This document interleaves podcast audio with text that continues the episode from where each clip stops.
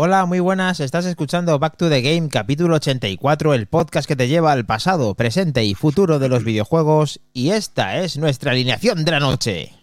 Dios.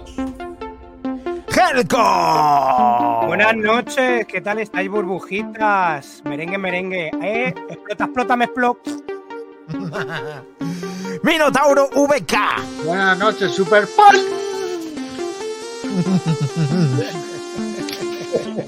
Adiós, ha ido. Que se va, que se va. Clash. Nos vemos. FC24. Bienvenidos. Espérate, espérate, adiós. Y Maquindani lo tenemos. Madre mía, qué temazo, Helcon, qué temazo. Me encanta esto, eh. Pasa un poco de arrancar, pero las me lo veo, eh. Trata de arrancarlo, trata de arrancarlo. Juan Carlos. Ya, me están saliendo anuncios. ¿Eh? Me tengo que suscribir, me salen anuncios. Ah, bacalao, te hemos pillado. Ahí, ahí, Dani, Fíjate, ahí, tío. ahí, está todo Fíjate, fíjate. Ya empieza, ya empieza. Suscrito, señores. Ponme moneditas, Mac Macindani, ponme moneditas que me Vamos, hay moneditas, vamos, lo tenemos, va, va, va. Cuidado. Nos hemos quedado pillados ahí en Palladium. Maravilloso. ¿Suscrito cuánto? ¿No se puede ¿Cuánto pasar? ya? Bueno, pone. No pasa nada. La monedita, la monedita, no la he interrumpido. Quería saber cuántos meses llevo, no No pasa nada. Ahora, ahora vemos, estamos atentos del subido en Helcom, que esto es un temazo. Esta música de qué es, Helcom, cuéntanos, ¿esto de qué es?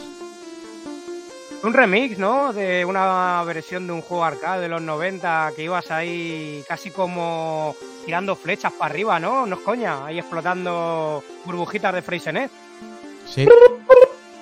Querés Monster, querés Monster, bujita de anuncio. Multiplicándose. Sí, Bueno. ahora, ahora hablare- ahora hablaremos de, de esta cosita, de este torneo retro. Ha sido, bueno, de participación normalilla pero intensa, con puntuaciones altas, como viene siendo de costumbre por algunos vicio, vicias. Ay, que no me sale la palabra, en poco está nervioso. Viciosos, cabrones. Y mm, entraremos en algún entresijo, alguna cosa que nos han comentado por el chat general de Telegram, algún, algún truquito, la, la línea, vaya, la línea. Muy bien. Muy bien, muy bien. Bienvenida al Moody. Bueno, muy, muy Esperamos, buenas. Grande, Aquí estás. Almodi. Aquí estás, en nuestros corazones. FP Simulator. Aquí estás, Almudi, en nuestros corazones. Joder, macho, joder, joder. Joder, macho. Apple Parece Esperanza Gracia. muy bien, muy bien, muy bien. Bueno, yo pido disculpas porque no he jugado. Porque no me ha dado la vida esta semana. Pero he jugado otras mentira, cosas. mentira, mentira, eso, eso. Pero ¿a qué ha jugado, Kles? Venga, aprovecha ya. ¿Qué ha jugado? Venga, dinos. ¿A qué jugado? Pues mira, para empezar me pasa el Starfield. Pa- Me ha pasado. Así, con un par. Primera vuelta superada. Entonces, suscribo mis palabras que dije aquel día en el análisis de veintipico horas. No ha cambiado mi percepción del juego.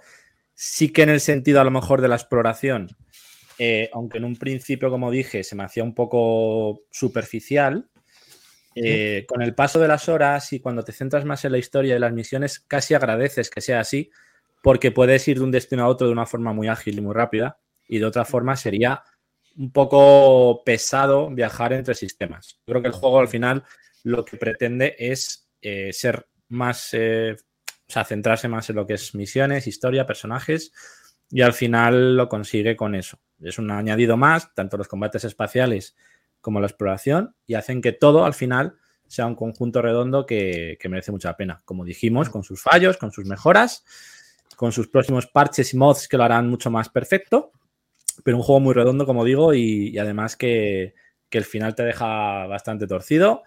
Eh, el New Game Plus, muy recomendable. No es el típico Game Plus como otros juegos, o sea que te da muchas sorpresas e incluso a nivel historia te aporta otras cosas. O sea que recomiendo, o sea, digamos que pasártelo no implica que te quedes sin hacer otras cosas, por lo tanto puede ser interesante para la gente que ya lleve horas pasárselo y seguir jugando luego en, en esa segunda vuelta porque cambia un poco el concepto del juego. Ahí lo puedo dejar porque si no- ¿Y cuántas, cuántas horas has tenido que invertir para, para pasar? Llevo 90, pero, pero realmente mm, porque he ido más he ido más directo a la historia precisamente para comprobar cómo era ese, ese final, ese New Game Plus. No pretendía aparcarlo, simplemente pues quería seguir jugando, pero superando esa barrera del final del juego a ver qué pasaba, ¿no? Y la verdad que no me arrepiento porque eh, la verdad que te aporta otras cosas y te da una forma de jugar distinta que hace que puedas disfrutar más todavía el juego. O sea que de momento encantado con él. Sigo diciendo que no es perfecto 100%, pero desde luego para mí el juego del año y de mucho tiempo. Qué bueno. Y si os gusta, si os gusta la saga de Alien, eh, os voy a poner un vídeo, ¿vale? Aquí no hay, es, una misión realmente. Depende de qué, pero eh, claro que sí, Alien siempre eh, es más mola. Para los amantes de Alien, hay una facción en el juego que se llama Vanguardia y esta historia se basa en una especie de alienígenas que se llaman horromorfos. Es básicamente, pues en esta facción lo que tienes que hacer es investigarlos y bueno, ir detectando de dónde salen, por qué. Porque van apareciendo en, sitios donde ha estado la especie humana años antes, ¿no? Entonces, bueno, en esta misión concretamente, que es de las primeras que haces con Vanguardia, pues ves a un horromorfo bastante impresionante y la verdad que tal cual. ese radar de proximidad, como si lo Ese sonidito ya es un guiño uh, clásico. Y ahí está, ahí lo, ya, lo tengo al lado, lo tengo al lado, ya le. Uf. Bicharraco. Y nada, pues aquí estás en una especie de base, tienes que activar las defensas de la base para que le disparen las armas, las torretas y te ayuden a cargártelo, ¿no? Entonces, para quien le guste todo este como veis, tiene muchos guiños a diferentes sagas de ciencia ficción. Bebe mucho de, Star, de, Starfield, bebe mucho de Interstellar, bebe mucho de Mass Effect, bebe también en este caso de, ese, guiño Alien, ¿no? Con esta parte de la historia de esta facción. Y ahí, hijo puta, como salta, ¿eh? Sí, sí. Hay que falta detalle. Está muy chulo. Que aquí a donde están las torretas para que le bren. Y ahí ya pues le metes entre todos y ahí ya topazo y revienta. Qué bueno. Mola, En ese momento bastante tenso, porque el bicho es durete. Y bueno, aquí es verdad que ya estoy en la. Ya estoy en la segunda vuelta, por lo tanto. Eh, digamos que tienes más fuerza, tienes más nivel. Pero bueno, que mola, mola, porque la verdad que hay misiones en las que realmente puedes incluso tener parte de terror o de, o de esa ese canguelo de, saber que te están rodeando, te están asediando y no sabes dónde están, ¿no? Entonces, por esa parte, yo en la primera vuelta no lo había jugado, la vanguardia, la facción esa.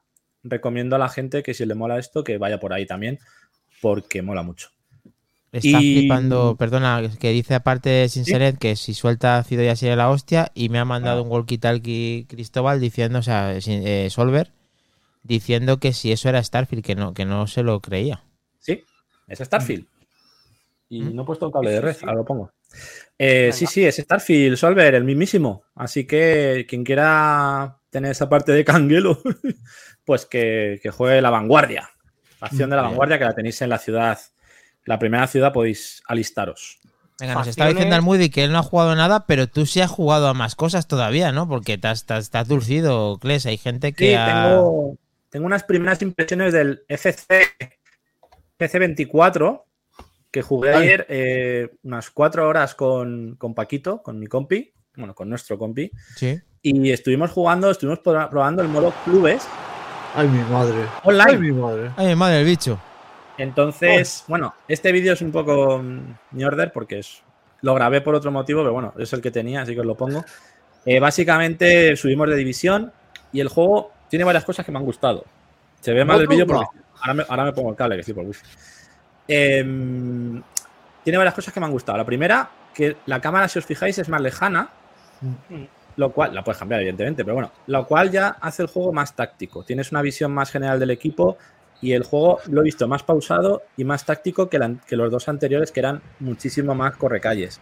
Ahora es mucho más difícil que se te vayan en velocidad. Mm. A nivel defensivo, que es a mí como me gusta jugar, eh, sí, las equipaciones Mandarin es que aquí el Paquito las lió y las puso parecidas. Pero las puedes. Yo cuando las cuando controlo el equipo las pongo bien. Pero ahí Paquito la lío un poco. Pero vamos, sí, sí. Ahí, eh, eh, hemos visto que tenéis de entrenador ahí en el vestuario a Lenny Kravitz, ¿no? Por eso, por eso hice el vídeo. Y ahí, ahí, ahí le veis a Lenny Kravitz. Efectivamente, bien visto, Helcon. Ahí quería ir con el vídeo. Mirar qué pedazo de Mister tenemos en Reaper Steam, que es el equipo que hemos creado Paquito y yo para, para quien se una, quien quiera. O sea, podéis uniros quien quiera que tenga el juego, porque además es crossplay. Si lo tengáis en PC, en Play 5 o en Xbox Series, podéis jugar con nosotros. De hecho, se metió un otro compi, Alvarito, que lo tiene en la Play 5 y estuvimos jugando con él. O sea, que hemos comprobado que el crossplay funciona. Y, y sobre todo lo que digo, es más táctico, puedes controlar mejor la defensa. De, de momento no lo he probado en el modo normal, pero sobre todo me ha gustado esa posibilidad de controlar más a tu defensa y más al equipo. O sea, tener más la sensación de que te responden a lo que tú quieres hacer. Y eso me ha gustado porque en el FIFA 23 dejé de jugar más por eso, porque era muy difícil defender, se abrían todo el rato, por la banda se te iban cuando querían porque corrían muchísimo. Entonces, bueno, la verdad que buenas sensaciones me ha dado el, el juego de momento, solo habiendo probado el modo clubes online. ¿eh? Cuidado, cuidado con esas celebraciones. No vaya a ser que eh, sean muy fogosas. Sí. Sí, Siempre, lo, ahí- lo- ahí vale lo todo. dice, lo Ah, dice ya, por ya, un vídeo que está circulando de Ya que, de que mete un gol una señorita y luego en una celebración pues le tocan así el pecho como si fuera un tío y claro, no procede, no procede. Ahí el tema de mezclar eh, géneros, pues tiene todavía sus lagunas. Ahí lo tienen que ir mirando. Tienen que pulirlo, hay que sacar un- una actualización. Anti-Helcom. actualización anti-Helcom. Eh, rallies y tal, y más cosas, Kles, o ya los rallies para otro día. Bueno, rallies eh, me he puesto primero en el mundial, o sea que bien, vamos debuting. Ah, y lo dice así, "Ve, me he puesto primero en el mundial. ve". Me paso, me dos. pa- mira, me paso a Starfield, he jugado cuatro horas al FIFA y voy primero en el mundial. O sea, Y hemos, eh, subido, y hemos subido a división. Hemos subido a división. Y te falta No, el, el que te baje las gafas estas, venga, lo tengo todo. vale. En el rally quedan dos, quedan dos rallies y estamos primeros ahí luchando. Que- y, y somos Qué 30, bueno. o sea que bien, bien, muy contentos. Pues enhorabuena, enhorabuena y buenas eh, difícil. buenos juegos, buenos juegos, Kles. Y Helcom, en ¿le ha dado noviembre sale el tiempo? nuevo de rallies. Ya, En bueno, noviembre sale el, el nuevo 20 juego de rallies de EA que ah, retoma, EA, es verdad. retoma EA, EA. Milestone, ¿eh? Loco de Masters. No sé cuál de las dos. El que hizo el Dirt. A ver, nos- nuestro, Eh, nuestro Helcom. Sí, sí. eh, yo voy a la zaga un poquito, bueno, mucho de Kles, de Santi y un poquito de Cristóbal. Este fin de no he jugado, pero durante la semana pasada varios días sí. Y con Starfield llevaré cerca de 30 horas. Es largo. yo estoy ahora mismo, estoy ahora mismo con unas secundarias en otra facción eh, o en otra casa o como lo queráis llamar, que puedes elegir. Y, mm, y estoy con los Freestar, que bueno, sin explicar demasiado el por qué, mm, te dan haciendo la cadena de misiones unas cosas muy que vienen muy bien para, para el juego. Y he dejado aparcada la misión principal, pero bueno, poco a poco. Es un juego que está muy bien, hay que tener paciencia. Es lento, porque lo es, ahí tiene mucho diálogo, mucho texto. Y, y ahí estamos, poco a poco mejorando. Y, y esta semana intentar recuperar ese tiempo y darle. Qué bueno. El señor Minotauro VK. ¿Ha jugado los... Pues yo- Ah, dime. He jugado, eh, estoy. A ver, me está costando porque realmente es un trago duro, duro. Estoy intentando pasarme al Gollum. No porque el juego ¿Cómo? sea difícil, sino porque es que ¿Ha dicho? continuar ese juego. Es que. Eso sí que es un logro, macho. Eso sí que es un logro.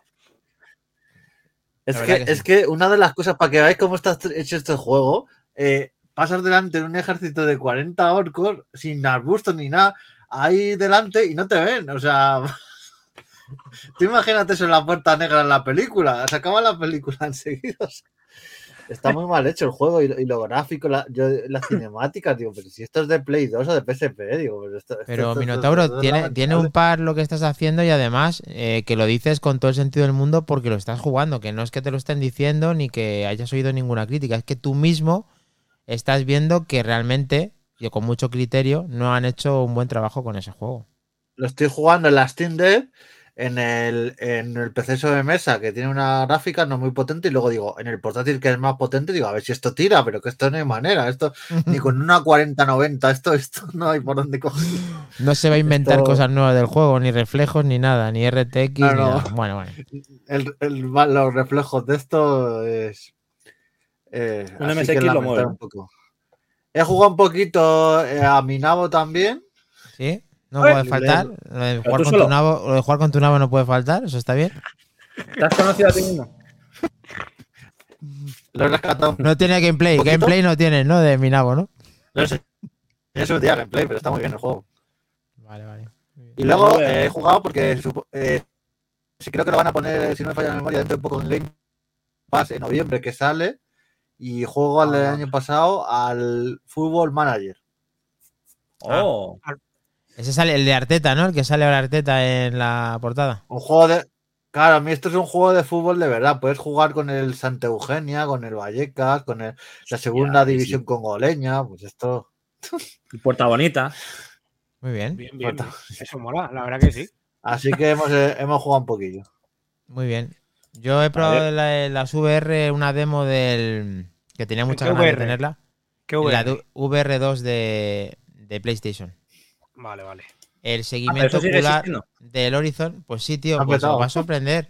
es el primer juego que he visto que los menús, señalando con los ojos a donde querías mirar, seleccionaba perfectamente el seguimiento ocular. O sea, he flipado. O sea, me ha gustado el tema ese, pero que, que me parece una mierda, por otro lado, que no lo pongan en, en todos los juegos. O sea, si es tan bueno y tiene esa peculiaridad, ¿por qué no implantas eso para hacer mejor tu- tus juegos? Y no entiendo nada, de verdad.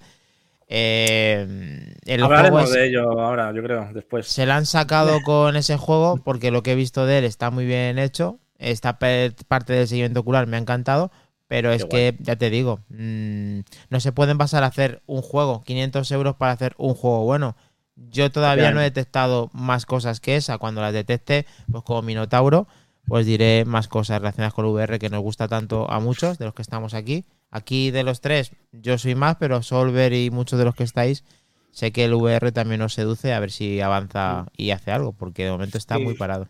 A ver, es un accesorio de nicho, lleva arrastrando esa, esa parte desde las VR1 en Play 4, bajo mi punto de vista, pero ojo que PlayStation 4 las VR1 tienen muchos juegos, Sí, algunos no merecen la pena, pero hay otros muchos que sí que están muy bien. sí. Lo que pasa que, bueno, dado el recorrido, a ver si se ponen las pilas con las VR2, que ya va siendo hora de que si quieren que arranque sea el momento. Sí, ya en las navidades, pero bueno, si hay cosas luego que vamos a tratar, no nos vamos a extender, simplemente decir esto que he jugado.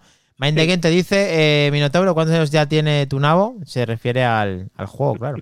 No, tiene poquito, salió hace poco. No, no- tiene medio año como mucho. Pero que no, no se refiere a lo mejor al juego, sino que dentro del juego, eh, jugando, arrugas. crece, ¿no? Sí. No. sí, claro, puedes claro. hacer. hace- Yo he logrado hasta 100 años. Es lo, Eso más- es, lo que, eso es lo que te está diciendo, claro. Lo que pasa es que cuando viene Topota, eh, que es un monstruo gigante que te quiere comer, Topota, Topo- topota madre. pues hay que ir con más cuidado. Vale, Ya vale. veía yo el chiste. Vale, vale. Se vea, se vea lejos. Se vea Bueno, pues ya, ya hemos jugado y ¿qué os parece si vamos a ver quién es el que ha ganado y cómo es el juego reto de la semana? Que estamos todos, ¿no? Eh, Sí, ya nos vamos a ver. Antes. Nos metemos en meollo ahí con él, Venga, vamos cositas. Venga. Venga, pon las fechas. Helcom, pon la fecha correcta, que esto hay que irse muy atrás. Eh, no tanto como otros años, pero sí, ¿no? Nos vamos a, de nuevo al 90, a los 90, al año 90 nos exactamente. Italia 90. 1990. World Cup Italia 90. Venga, para allá. de 90. Venga, Cuidadito. vamos sin carretera, sin cascos, con pistolas. Cholón. Vamos para allá. Hostia, Dios, el globo. ¿Qué ha pasado? te la han metido. Ay, ay, ay. Bueno, pues ahí tenéis eh, Super Punk, el juego retro de la semana en Back to the Game. eh, la actividad, los campeones, las campeonas. ¿Quiénes tenemos aquí? Pues ahí. Oye, que ha dicho, ha dicho Solver que ha, jugado- ha hecho tres directos de Starfield en Twitch. No avisa ni nada, tío. No. ¿Qué dice? Yo es ¿Qué que le dice? sigo. eh, la- eh, yo es que le sigo. Que nos diga su. Claro. Mándanoslo, coméntalo. Ponlo en el grupo, lo ponlo en el ponemos. grupo. Nos avisa, nos avisa, tío. Yo te habría visto. Claro. Bueno, Bueno, clasificación. Aquí, Perdonad. ¿qué hay aquí, Maquinani? Pues mira, Ranking tenemos individual. el ranking individual del juego retro de la semana que es Super Punk. Eh, aquí tenemos el podium de los tres más grandes del juego Super Punk en Back to the Game. Tercera posición para Helcom, nuestro Helcom, 2.984.910 puntos. Vamos. Super Trauma en segunda posición, 3.504.490 puntos. Ahí está, Y- trauma que se reengancha de nuevo. Y otra vez Aston en la primera posición con 7.599.200 puntos. Una pasada, un aplauso a Chet. Esos tres, por ahora. Una pasada. Y luego eh, David de Abazor queda en una cuarta posición con 1.735.600 puntos. Muy buena. Rogajor bien. siempre está jugando como David y como muchos y Sinsenet con 1.205.203 puntos. Y Sensenet en la sexta posición con 225.090 puntos. Muchas gracias a todos por participar en el juego retro de la semana de Back to the Game. Sí, sí. Sobre todo sacar ese ratito que ya vuelve la rutina y sabemos que muchas veces no tenemos el tiempo suficiente que podemos, deseamos querer. Este juego suele gustar mucho, es verdad que jugamos a una muy parecido hace ya un tiempo cuando era el Punk, eh, ahora es el Super Punk, Muy y parecido, ahora lo vamos, a, lo vamos a contar un poquito viendo todas las cositas que hay de este pedazo de juego que ha gustado tanto y que es de Capcom una vez más. Capcom tiene muchos juegos, Helcom. Sí. Bueno, de Sí, vamos a poner- la- la vamos a poner ya- distribución. Vamos a poner ya enseguida la encuesta en el grupo de Telegram. Pon el QR, por favor. Sí, ahora lo pongo. o ahora lo pongo. La, la opción de votar el nuevo juego del torneo retro de la semana. Que empezará, será la votación hasta mañana a las 6 de la tarde, como siempre. Ahora mismo en unos minutitos lo ponemos ya en el chat de Telegram, como siempre. Perfecto. Pues vamos para el juego retro, Super Punk. Vamos a ver qué tenemos Ya la por tenéis. aquí, Helcom. La tenemos publicada, señores. Ya está la encuesta. La Eh, encuesta. fresquita la encuesta, ¿eh? Pues ahí tenéis el QR, el que no Tenemos esté. Que lo Siete juegos. ¿Los A nombramos? votar. Sí. Tenemos el Ah. Splatterhouse, que lo ha propuesto Ostras, Trauman. juegazo, chaval. Mega El Rick ¿no? Dangerous, que lo he propuesto yo. El Wonder Boy, que lo ha propuesto Rogajor. El Ghosts and Ghost, que no Goblins, el, lo ha propuesto Aston. El Frogger, que lo ha propuesto Almoody. Qué El Back to the raro. Future 3 de Master System, que lo ha propuesto McIndani. Y el Super Off-Road, que lo ha propuesto Helcom. Podéis votar desde ya, ahora mismo. Eh, múltiples respuestas. Opciones. Y Aquí. no es anónimo. ¿Sí o no? Es anónimo. No, no, no es anónimo. Vale. Pues ahí está. Van ganando muchos, porque he votado yo solo. Vaya así que ya semana pasada. No le gustan a Mind the Game los juegos de esta semana. Uy, pues Wonder Boy es un juegazo, ¿eh? Pues entonces Sí. vota con inteligencia. A votar, a votar. Cuidado ahí, que hay, hay juegos en ese listado muy traicioneros y por culeros. Sí. Yo lo dejo ahí. Sí, eh, cuidadito, cuidadito. Adivinanza. un Hombre, cuatriempate. Un cuatriempate entre, el Ghost and Ghost y el Wonder Boy, eh, sin contar otros, son unos juegos que seguramente que Man the Game le tienen que encantar, porque es que son juegazos, pero de siempre. O sea, clásicos, No son- clásicos. No son tan conocidos todos como los de la semana pasada, pero hay buenas joyitas, hay buenas joyitas. Ese, ese Super Off-Road es un miticazo de coches. El Frogger, por supuesto, el Ghost and Ghost, joder, Wonder Boy. El Red que es menos conocido, pero fue uno de esas plataformas también diferentes. Y el Splatterhouse, o sea, vamos. Pocos, pocos, pocos sobran ahí, ¿eh? Si al final solo se juega uno, vamos a ver cuánto, cuán, cuál se decide. Ahí tenéis la votación, el código QR a la derecha por si no lo no estáis dentro. Y esperéis, pues que esperamos que, que- que se quede el mejor, el mejor, el que más nos gusta a todos. Eso siempre. Muy bien. Eso sin duda alguna. Pues vamos al, al, retro, vamos al lío, vamos al lío de Superpan. ¿Cómo hablaba la canción, eh? Porque es que sonaba como el, inicio, ¿verdad, Helcom? Ese. Ahí, ahí. Sí, sí. Y otra vez Capcom en los años 90 data este juego. En el 90 salieron juegos muchísimos y este en recreativa, pero también se podía jugar en otras consolas. ¿Cómo se inició? Eh, ¿Cuál es antes el huevo o la gallina? ¿Qué fue? ¿Super Pan? ¿Pan antes? ¿Esto cómo fue? Eh, eh, Evidentemente el Punk, que es su predecesor del año 89 y luego a continuación en arcade estrenaron en, en el 90 Misel Corporation, porque es una desarrolladora de videojuegos japonés eh, de Tokio, mm, tiene sede en Suginami concretamente, y fueron los que se sacaron de la chistera esta, esta mezcla eh, de juego que la verdad que tiene un poco de todo con su puntito de estrategia. Y como decimos, bueno, eh, tanto su presidente rollo está aquí. Dime, sí. Eh, es verdad que salió una, una versión idéntica en MSX en el 83 llamado Cannonball. Bueno, no era pero eso, eso era muy parecido, pero muy anterior. Sí, sí. Eso ahora te has adelantado, pero sí, sí, es cierto. No, claro, como estamos en los orígenes, digo, no sé si estaba estipulado o no. Sí. Por eso lo preguntaba. Salieron en su momento, sí, para, esa, Vale, para vale. esos microordenadores, bien llamados así por, a- por aquel entonces, y que no todo el mundo tenía, lógicamente, porque era panoja de la buena, tiqui tiqui ti.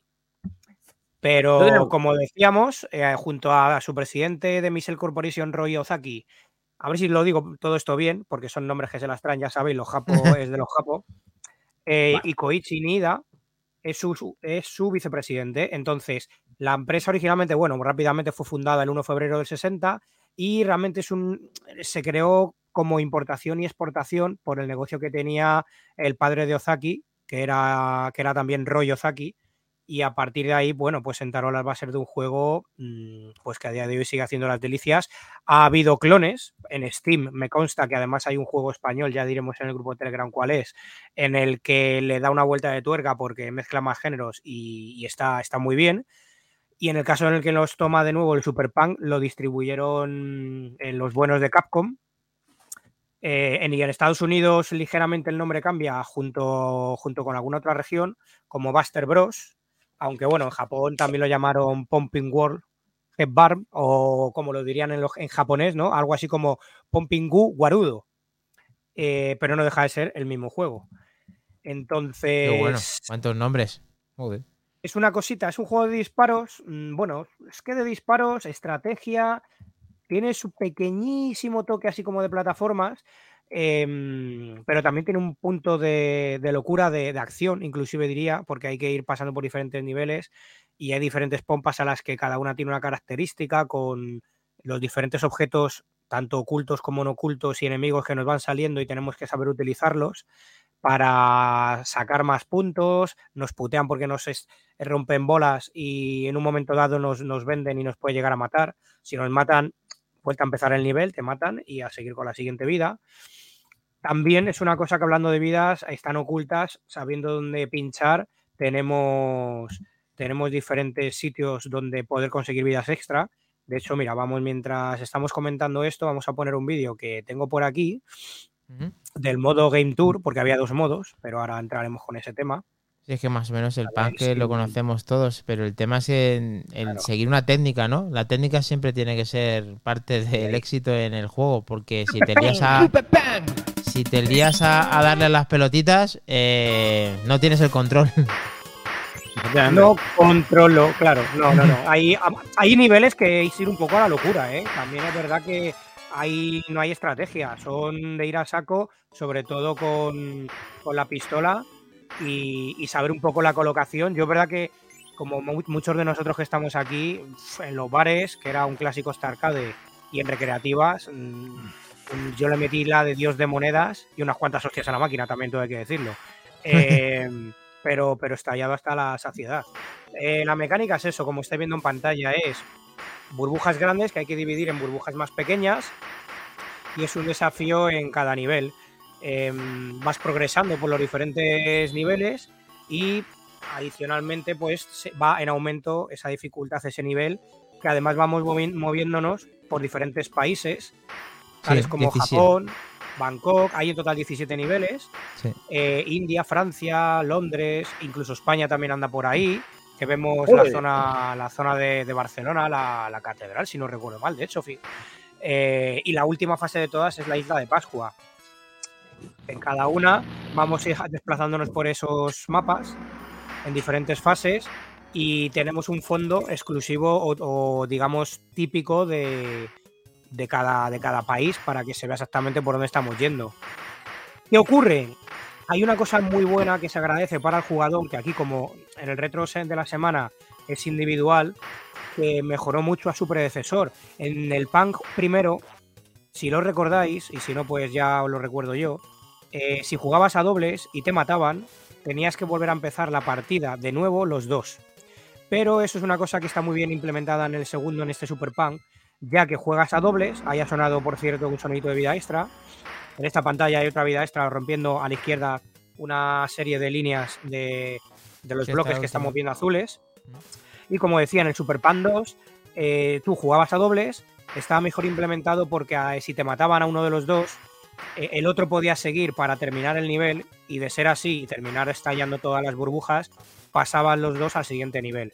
Con lo cual no tenías que volver a empezar la fase. Y eso es una cosa, una mejora que se agradece y mucho. Sí.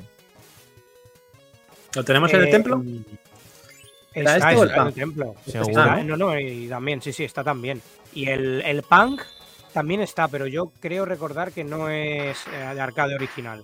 Creo que de las Ajá. pocas cosas que, que tienen por ahí que, que es a través de, pues no sé si recuerdo, si Batocera o, o uno de estas opciones que hay para cargar juegos Mm. de ROM.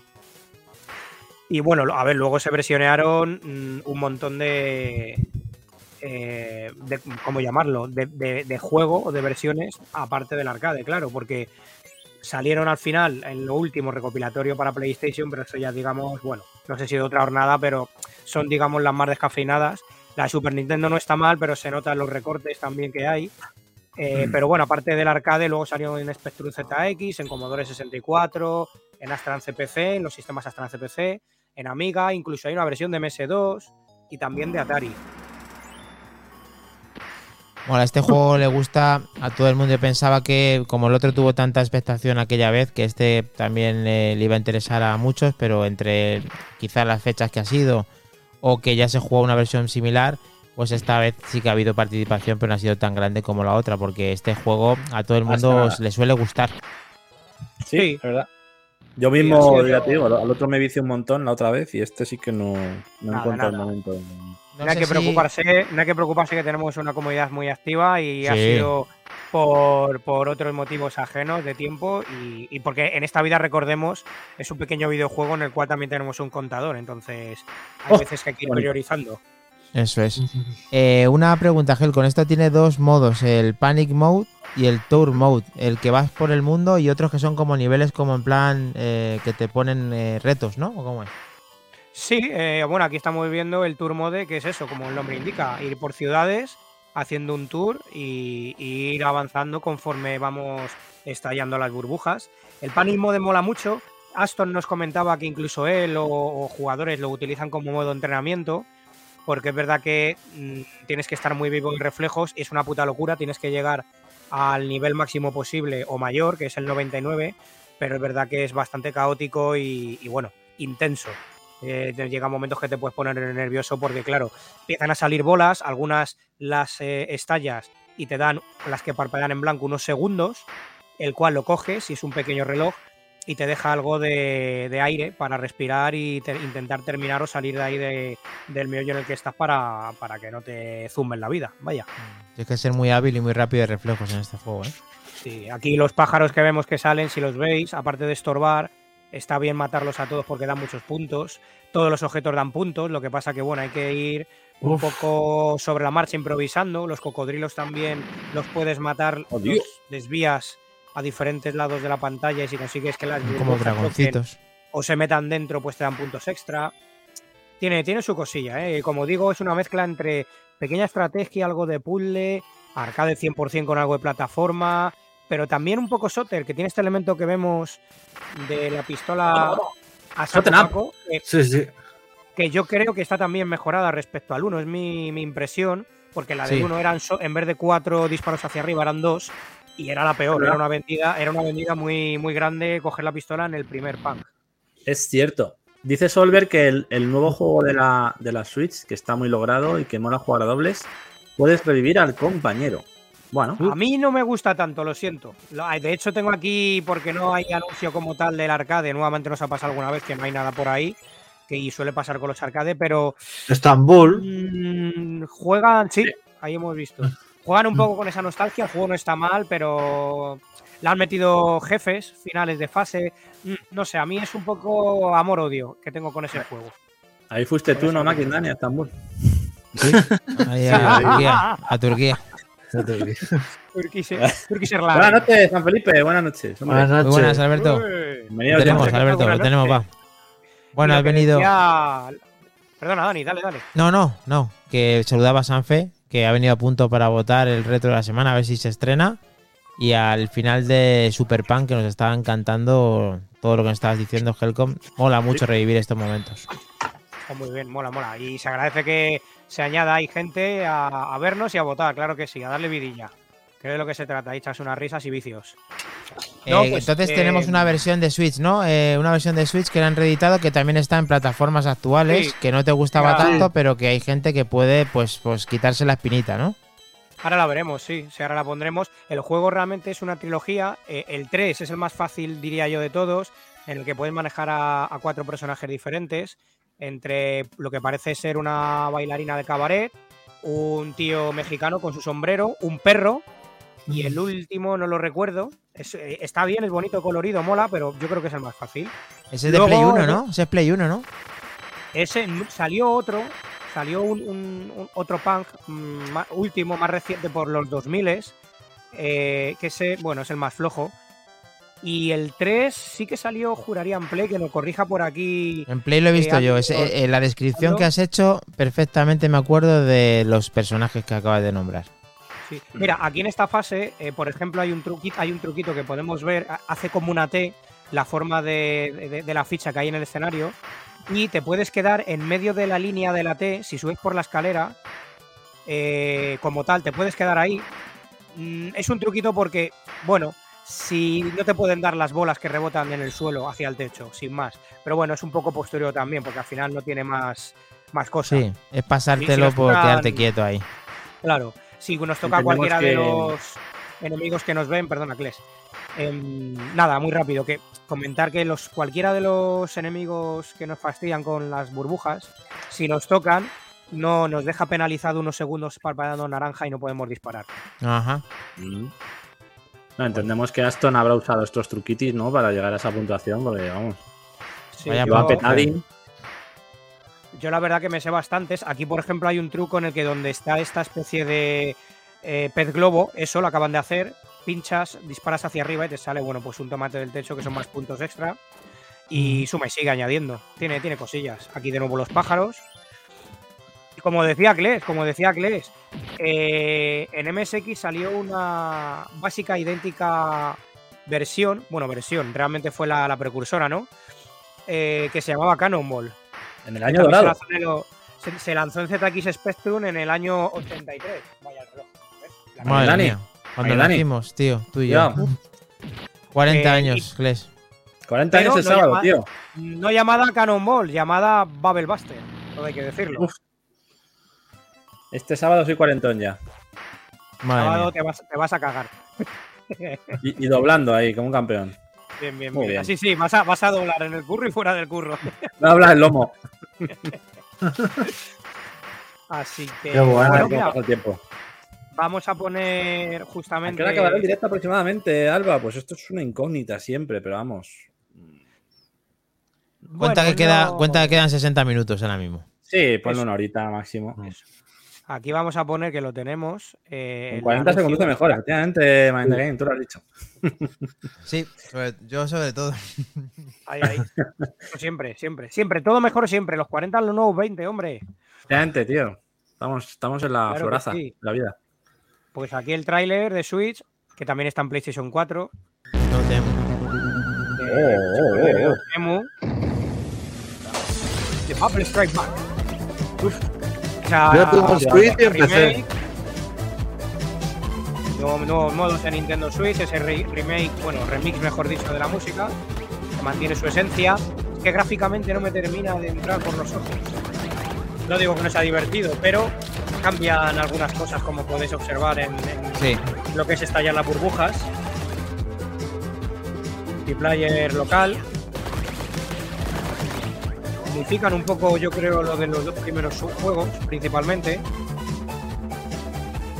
Sí, estoy Con con Mind the. Game. Es que ese tipo, tipo No, bueno, flash se ra- queda raro uno. Aquí han metido lo que como decíamos antes de los jefes finales. Lo que, en lo que es una medusa, ¿no? de alienígena.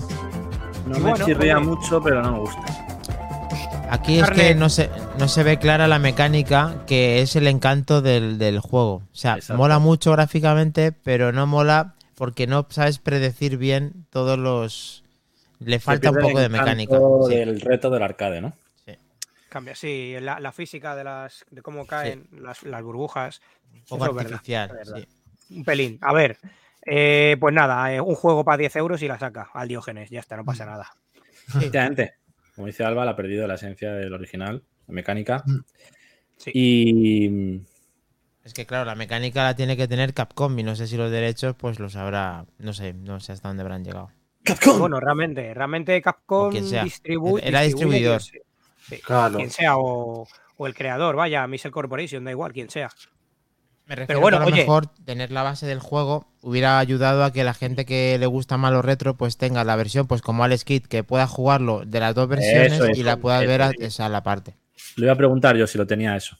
Cualquiera, cualquiera de, esta- de estos juegos que han ido sacando mejor, lo siento mucho, que ya lo trataremos, que el- la mierda que sacaron de Caveman Ninja, que no hay por dónde cogerlo, y lo han defenestrado, eh, lo han desmembrado de, de- de- de- por todos los lados. Es, terrible. Es que ni regalado, es una pena. Es una pena. Mm. Juegazo de data es, pero la han cagado. La han cagado. Oh, Ojo, yeah. A veces Y- pasa, las segundas partes a veces pasa. Sí. Muy bien. Nada, muy bien. No puede ser todo perfecto. Y hasta aquí este regreso con el. DeLorean. De pan. Cómo mola, cómo mola. Pues Alba, me alegro de que te quedes porque si te gustan los juegos de miedo, tenemos unos cuantos que mostraros.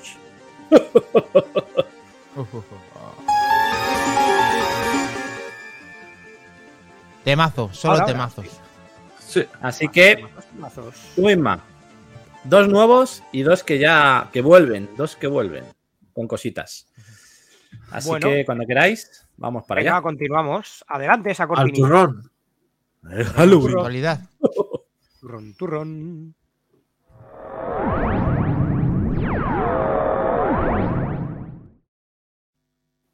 Noticias y la actualidad. Ah, con mucho miedo. Tengo miedo, tengo miedo. Miedo, miedo. Bueno, El miedo, miedo mola mucho, Kles, en el, en el sector y en las fechas que vienen, el miedo, miedo. mola.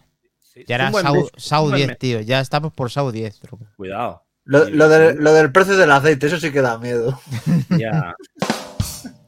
Me pilló una garrafa el otro día ahí en un pueblo perdido, macho. Me pilló ahí mi madre y dice 30 pavos la garrafa, trae para acá, que eso queda cojones.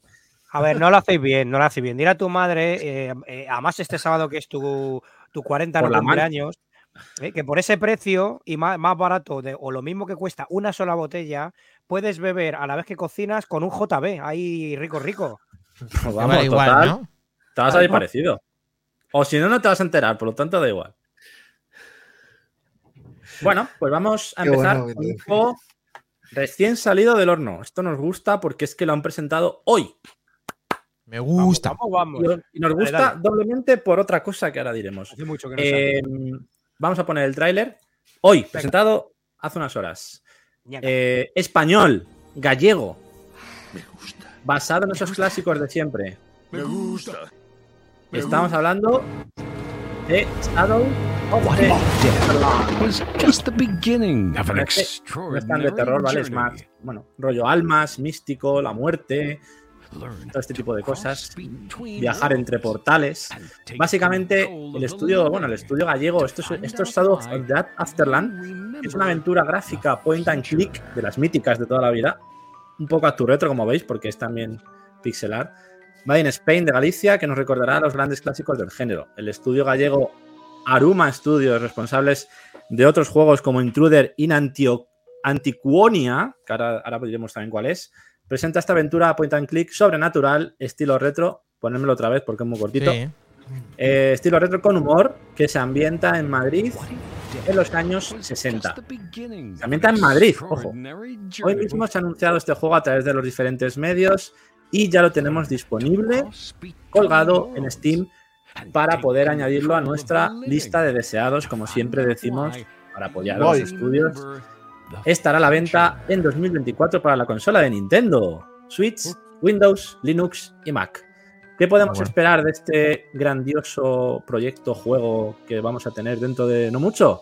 Pues una historia cautivadora que te mantendrá enganchado hasta el final, un rompecabezas, rompecabezas desafiantes que pondrán a prueba tus habilidades para resolver problemas, personajes muy bien desarrollados, con profundidad, mecánica de juegos innovadoras, puedes poseer otros cuerpos, esos entornos pixel art increíblemente diseñados que te sumergen en el misterioso ambiente del más allá. La banda sonora, ojo, premium también. Eh, Muy buena. Mecánicas casuales que no agregarán estrés innecesario a tu vida, permitiéndote jugar a tu propio ritmo. Y por supuesto, toda esa nostalgia de los juegos de aventuras clásicos, por Dios, que tanto nos gustan, combinados con una interfaz moderna y fácil de usar. Como decimos, ya disponible en Steam para añadir a vuestra wishlist. Concretamente, lo tenemos por aquí. Shadows. Nos está of- diciendo Alba que eso da miedo, me decepcionaste. Que, que claro, es que esto es más que es una historia, ¿no? Una historia No, que está bueno. inventada en miedo. Es el- este es el de menos miedo de los cuatro, ¿vale? Pero Vale, Ciencia, la muerte, claro. de poseer cuerpos.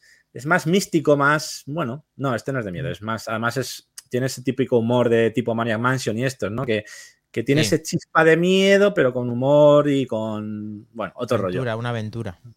A mí me, Sí, me- evoca muchísimo a pensar en Maniac Mansion. Y aquí tenéis. Y aquí tenéis el. Sí, tiene, tiene mucho rollo. Y aquí tenéis la página de Steam, como siempre decimos. Zoom. Añadido a tu lista de deseados. Recordemos que aparte de en PC, en las diferentes plataformas de PC, saldrá en Switch también, Qué bueno. ¿vale? ¿Os gusta? Sí. Tiene muy buena pinta. Tiene la buena semana que viene, lo mismo nos visita alguien para hablarnos de este juego. Ahí va, Pues Vale. exclusiva, macho. Joder. ahí va. Así que si os ha gustado, estaros atentos al programa que viene, porque es posible, muy posible, que venga alguien del equipo de desarrollo del juego para contarnos cómo es el juego, de dónde viene y todos los Los entresijos, entresijos, sí, señor. de, esta gran, de este gran proyecto. ¿Bien? ¿Os ha gustado? Me ha encantado. Y la segunda noticia, más todavía. O sea, que muy bien, Cles. Hoy mismo, hoy mismo está ya medio pactado y además eh, lo han presentado hoy. Evidentemente era muy difícil que vinieran hoy, pero eh, con- bueno, podemos yo creo casi casi contar con ello. Y con otra posible entrevista también para este mes de otro gran juego indie esperado. Así que esta este mes vamos a tener también un mes potentillo con gente que nos aporte su punto de vista y siempre apoyando a sus estudios indie españoles que eh, tan importante yo creo es en ese momento que estamos viviendo para el desarrollo del videojuego español. Sí. Sí, Buen octubre, que hay buen maravillas. octubre. Buen octubre. maravillas. Son Y también quería comentaros, aprovechando el, la presentación de, de este juego, que tenemos también un descuento en el juego anterior de... Espérate, De Aruma. no Studios. Que es, A como hemos dicho... Joder, pues no lo veo. espera, Lo tengo aquí. Ay, Ay, se te ¿qué ha pasado, Cles? Ya te volverá, ya te los, volverá. cuare- los 40 que, los 40 que ya. Bueno, se llama, espérate, vamos a buscarlo. Se llama, como hemos dicho, es que tiene un nombre también, eh, The Intruder in Antiquonia. The Intruder in Antiquonia es el juego anterior de Aruma Studios, como hemos Vale. dicho, estudio gallego. Y aprovechando la presentación hoy de, de este juego, pues han puesto de oferta esa primera parte, no es primera parte, es otro juego, pero bueno, lo tenéis en Steam a, eh, de oferta, como decimos, a 7,79 o con un 35% de descuento. Joder, qué bueno. Y es otra aventura gráfica, en este caso no es tan point and click, o sea, no es tan retro pixel, digamos, es más actual, pero también muy interesante esta aventura. Ahí lo tenéis. En Antiquonia. Intruder in Antiquonia. Es una persona, es una chica que pierde la memoria, Sara, no recuerda quién es ni cómo es, ha llegado a un pueblo y eh, pues tiene que desentrañar los puzzles de su pasado, explorando el pueblo dibujado a mano, cuidado. Ahí vemos Hostia. esas imágenes, también muy currado, aunque el juego es, no tiene esa esencia tan retro como el otro, pero desde luego pinta también guapísimo. Este salió en julio del año pasado, el 8 de julio de 2022. Sí. Y también se ha llevado muy buenas críticas y por supuesto también tenéis una demo para poder probarlo si queréis. eh, ya por los 7.79, con la pinta que tiene y sabiendo de quién viene, se pueden pagar fácilmente. También nos hablarán seguramente de este juego, de lo que supuso su desarrollo y demás, así que eh, no lo perdáis porque puede ser muy guay, muy guay. Es, Sí. curio- es curioso que se llame Sara la protagonista perdiendo la memoria, eh, porque podían haber tirado de ese extraño, bueno, no es extraño, ¿no? De esa cosa que tiene Estados Unidos de etiquetar a la gente desaparecida que pierde la memoria, que los llaman Jane Doe y John Doe, refiriéndose a gente que no saben quiénes son y los etiquetan así. O sea que podía haber, Podría haber tirado por ahí por el nombre. Bueno, bueno. Puede ser, bien, no puede ser. John Doe, sí. Vale, pues vamos con, además. Se Sí. llama así. Sí, John Doe. vamos con un clásico que, que vuelve. En este caso, no sé si os acordáis de. Dementium. Dementium. Este sí da miedo, ¿eh? A Era para portátil. Era para, para, para una dual screen, decían. Cuidado con esa dual screen de Nintendo, esa DS, en 2007, porque este juego eh, fue uno de los juegos que realmente, bueno, aparte de poner en el escaparate al desarrollador Renegade Kit, eh, fue, fue un escaparate técnico para lo que la DS podía ofrecer en cuanto a un juego diferente a lo que estábamos acostumbrados en DS, que era un FPS portátil. Un público adulto que deseaba que salieran juegos de otro corte en esta consola y aquí tuvimos probablemente uno de los que fuera eh, a nivel terror de los más reseñables en esta, Mm. en esta consola. Pues Pues ahora lo tenemos de vuelta, lo tenemos de Podría- vuelta en Nintendo Switch concretamente. Podríamos tenemos- decir que era un. Un. Ay, lo diré, pero un Silent Hill de Nintendo DS. De hecho, me alegra que lo digas, Helcom, porque hay una anécdota eh, del desarrollador del juego, de uno de los desarrolladores, en una, en una digamos, ex- exposición o, o- o, digamos, de evento que hubo en 2007, que se reunieron con varias desarrolladoras, entre ellas Konami, y el desarrollador de Konami o el representante de Konami les dijo que, una- que un estudio como el suyo, que Konami nunca se iba a fijar en un estudio como este para, para que formara parte de la IP o del, del universo de Silent Hill. Pero en un, en un principio se planteó o, o tuvo, estuvieron en negociaciones para que este juego pudiera formar parte de esa franquicia de Silent Hill. Y Sí, sí. eh, años después los creadores pues se alegran de que finalmente no haya sido así porque al final el juego tiene su propia personalidad. Creen que hubiera sido muy diferente formando parte de su universo.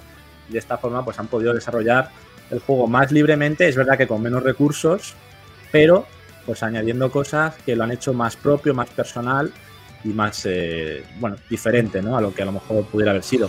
La historia del juego, pues es, eh, nos, Dementium the World nos transporta a un hospital abandonado, no recordamos nada y no tenemos pistas de lo que sucede. Pero te ves rodeado de una serie de temibles criaturas mientras tratas de buscar la salida y averiguar quién eres y qué ha pasado.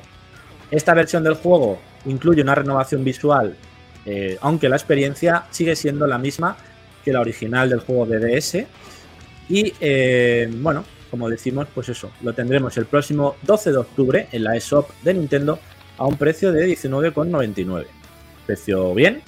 Quien no jugara al original de DS y le gusta el terror, partiendo de la base de que es un juego de 2007 de DS, pues un poco mejorado, eh, pero bueno, tiene una esencia también interesante y sobre todo pues esa nostalgia de, de ser uno de esos pocos juegos que hubo de este tipo para, para la DS, ¿no? Sí. Además, ha- habrá que pillarlo, que seguro que sale baratito y merece la pena. Sí, ya te digo, 20 Tiene buena- pavetes en Tiene buena no. pinta, tiene buena pinta. Tiene una estética similar a la que decíais de Silent Hill con el tema de la Play 1 y Play 2, que tiene varios como guiños cuando te metías en las habitaciones acolchadas de, del logo Sí. de aquel sitio. Y que nos está diciendo Alba que sí, que ese sí da miedo. Y Alberto, sin embargo, nos dice parece un Doom cutre. Porque claro, porque la estética es así un poco pues con el pixel, con las con los Es un polígonos. ¿no? juego de DS, cuidado. Claro. No pasa nada, no pasa nada, Alberto, con todo mi cariño, que tú con el traje pareces un don cutre. Ahora que estamos volviendo a los orígenes, ahora que Corleone. y todo eso, Mm. no es tan cutre, hombre. Ahora, ahora todo vale, digamos. Más Los, o menos, más o menos. los creadores del juego han compartido en su Twitter una, ¿Noticias? una imagen en Mm. el que sortean este kit de para Switch muy chulo. Oh, pues sí. ¿Pero que son pegatinas Bueno. o qué es? Es una carcasa, una lámina para la Adiós. Switch y para el mando de los Joy-Con. Y serán revelados los ganadores el viernes 13, como no, podría ser de otra forma.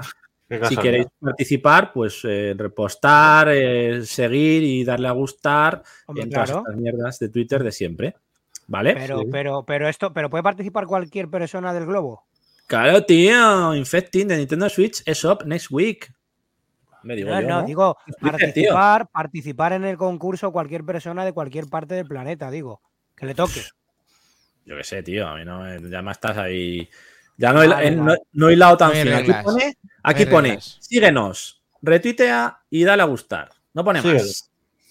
Así que eso haremos. Porque Le está guapa de la leche, eh, la esta. Mola, mola, sí, sí, la verdad que sí. Sí. Con los mandos ahí rojo sangre, sí, sí, mola, mola. Sí, sí, sí. Sobre Está todo lo que me gusta, lo de los mandos. sí. La linterna no sé si se la regalan, pero bueno, no pasa nada. La linterna es que es la misma la del juego, mola, porque sí, es la misma. Claro, tío. Sí. Es- clave si lo piensas. Eso para Helcom, que le gustan todas esas cosas guapas, que Eso, eso, son eso, exclusivas. eso. Muy bien. Ahí. Volvamos. Este sí que os va a molar. Este sí que os va a molar. Sobre todo a los que os guste. La mezcla es un poco así. A Bioshock ver. Oh, a ver, a ver. Me gusta. A ver lo que dices, que eso son palabras mayores. y Willy Wonka. Pero ¿qué me está? ¿Os gusta Bioshock y Willy Wonka? Los Umpalumpa. ¿Los Umpalumpa gustan? Bueno, aquí, aquí los Umpalumpa cojonan un poco más. Eh, vamos a verlo. ¿De qué estoy hablando? Uy, a este me da miedo, ¿eh? Pero solo, solo para PC. Lo siento, consoleros. We interrupt this broadcast with a message from our sponsor, the world's most famous Bueno. toy maker. ¿Qué es esto? Estamos hablando de Twisted Tower, un shooter en el que participamos en un terrorífico concurso en los años 20. Sus creadores lo definen como una mezcla entre Willy Wonka y Bioshock. Lo ha hecho 3D Realms y eh, Bueno, bueno. es en primera persona, lo ha hecho Atmos Games y se ambienta en una versión, como decimos, retorcida y distópica de los años 20. El joven Tiny o Tiny participará en un concurso de Twisted Tower para tratar de conseguir 10 millones de dólares y la mano del amor de su vida. Sin embargo, pronto descubrirá que la cambiante torre está repleta de horrores que se relacionan con su propio pasado. Sus creadores lo definen como una mezcla entre Bioshock, como decimos, y la fábrica de chocolate de Willy Wonka. Está en desarrollo para PC y prometen un juego intenso en el que siempre que hay que siempre hay que estar pendientes de los cambios de la torre, repleta de trampas, puertas bloqueadas y enemigos inspirados por los programas para niños. Como veis, bueno. mucho rollo puzzle, mucho rollo salto. eh, la torre va cambiando. Tienes armas, tienes. Juego muy curioso. La verdad que me ha. Me ha parecido bastante interesante. Es verdad que Bioshock, Ah. como dice Benevent, tiene poco. es- son palabras mayores, pero bueno. Ahí está. Ojo, Y por que si es, de supuesto- 3, si es de 3 de Real, tiene que tener cosas desternillantes y cosas guapas chungas a la vez, que fueron los Sí. programadores del Duke Nukem. O sea que. Ojo. Exactamente, Duke Nukem, entre otros. Y siempre tendremos ese toque de humor negro y Mm. violencia a raudales. Eh, pues le seguiremos la pista. Como veis, ya podéis también ponerlo en deseados de Steam. Este sí que solo saldrá para PC. Sí, se ve muy frenético, cosas muy raras. Eh, efectivamente, ahí el sello de Duke Nukem también tenía mucha era muy frenético. Y aquí estamos viendo que combina muchas cosas. Juegos diferentes. los juegos juegos así raros, raros entre comillas, me gustan porque eh, no es más de lo mismo. Otra cosa es que luego te llenen o puedas dedicarle el tiempo suficiente, pero tiene buena pinta la idea. A mí ya Sí, sabes que me mola. gustan las cosas rarunas y las cosas diferentes y por eso siempre intento traeroslas porque esto es lo que no se ve en todos sitios. Al final, para ver el típico Resident Evil o el típico tal, pues ya lo podéis ver en cualquier lado. Pero bueno, siempre que veo algo así diferente, un poquito llamativo, pues oye, hay que hablar de ello. Llamativo desde luego, Kles, que es, eso está claro. Sí. pues Pues, pues, mira, así rápidamente me ha venido a la cabeza con vuestras palabras. eh, os voy a recomendar a todo el mundo que si tiene un rato lo pruebe, lo juegue. A una cosa muy loca, mm, poco conocida de la época de Play 3, de 360, poco conocida, pero bueno, ahí estaban las distribuciones de sus copias. eh, un juego que se llama El Sadai. Echadle un vistazo y ya me contaréis quién pueda jugarle. Vale. veréis, qué, locura. Es una, una mezcla de pantallas, una aparece Tron, pero aparece el diablo hablando por teléfono móvil.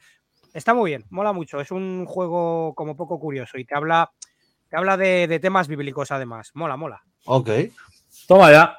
Apuntado, Helcom, que nos lo cuente en el grupo de Telegram. O tu recomendación. Casi nada para el cuerpo. Nos, nos lo guardamos para el especial terror de Halloween. Perdón, no he dicho nada. bueno, eh, el último. Eh, ¿Os acordáis de un juego así un poco conocido que se llama The Binding of Isaac? ¿Conocéis? ¿Lo conocéis? The Binding of Isaac. Bueno, pues este juego ha sido considerado uno de los mejores roguelike de la historia, junto a otros como Hades, Hollow Knight, eh, etc. Blasphemous, por supuesto. Pues tras 12 años de, de, digamos, su lanzamiento, se ha confirmado que tendrá multijugador online. Ya. Además, este modo que permite, permitirá la creación de builds diferentes para cada jugador. Eso sí, tendremos que comprar el DLC Repping Dance, que es el tráiler de este que estamos viendo, para poder disfrutar de este multijugador. The Binding of Isaac ha logrado establecerse como una aventura absolutamente recomendable para todos los que disfruten del género roguelike. Y como decimos, hace 12 años que se lanzó, se lanzó originalmente, pues sus creadores han estado lanzando constantemente actualizaciones y expansiones cargadas de contenido, nuevos desenlaces, nuevos personajes con los que experimentar y en los que el juego cambiaba bastante según cuál eligieras. Cualquiera diría que el título ya está más que finiquitado, pero se ha anunciado por sorpresa en la implementación de esta característica tan solicitada que es ese modo multijugador online. De momento, eso sí, confirmado para eh, la versión de Steam, aunque recordemos que este juego también está en Switch y es posible que también lo acaben implementando. Eh, como decíamos, bueno. aparte de esta implementación del modo multijugador, es interesante también lo que permitan construir tu propia build para cada personaje, para cada jugador, que era un añadido también muy esperado para, para este roguelike y para toda la comunidad. Y no todo apunta a que no tardará en llegar de forma definitiva al, al juego. No hay fecha exacta todavía, pero sí que a través de unos comunicados en Twitter y demás, parece que, mm, que está casi, casi. Así que quien lo, disfrutara en su día es un juegazo, yo lo tengo en Switch. Se puede jugar, se podía jugar ya en cooperativo local, eh, a pantalla partida o en misma consola, pero ahora con esta nueva inclusión o esta nueva añadido de, de este multijugador online, pues le dará un puntito más pues, para poder pasárselo juntos y un juego bastante exigente además, en el que tienes que huir de tu propia madre. Así que muy, muy curiosete, muy, muy divertido y muy recomendable este juego para quien no lo jugara en su día. Sí. De hecho, se rumoreaba por ahí hasta hace relativamente poco, meses atrás, que estaban embarcándose o enfrascados en una segunda parte de este juego. No sé al final qué habrá No me pasado. extrañaría, no me extrañaría. Mm. Pero bueno, mientras tanto, ahí tenemos estos añadidos que sin duda alargarán su vida útil. Mola, mola. Me Siempre. gusta.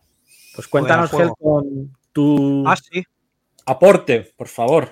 Es cierto que lo tengo por aquí. Pues es que ha pasado un, poco sin pena ni gloria y es repasar por encima para, para todo el mundo porque yo creo que, que va a molar, vaya. Y es que, eh, ¿qué es lo que sale? Estamos ya a día 3, que son las 12. Pues el día 4, miércoles, sale esto, que vais a ver a continuación en pantalla.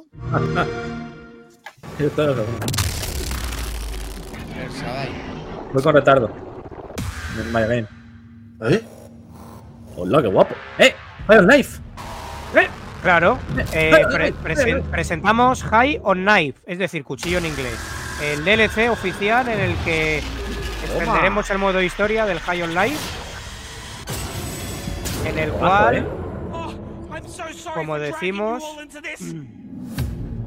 sale ahora el próximo 4 de octubre. No han definido el precio todavía.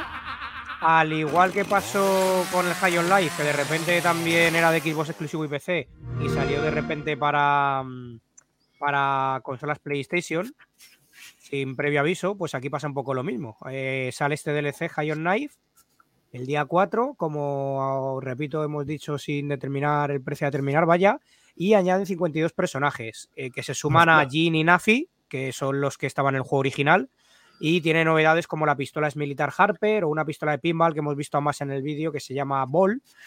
Y, mm, para la ocasión, bueno, la antagonista High on Life se da a conocer como Max, que es interpretada por la actriz nominada a los Oscar, a ver si lo digo bien, en Gabauri Sidibe, que es la, la conoceréis porque es la chica esta gordita que hizo la de cerdita.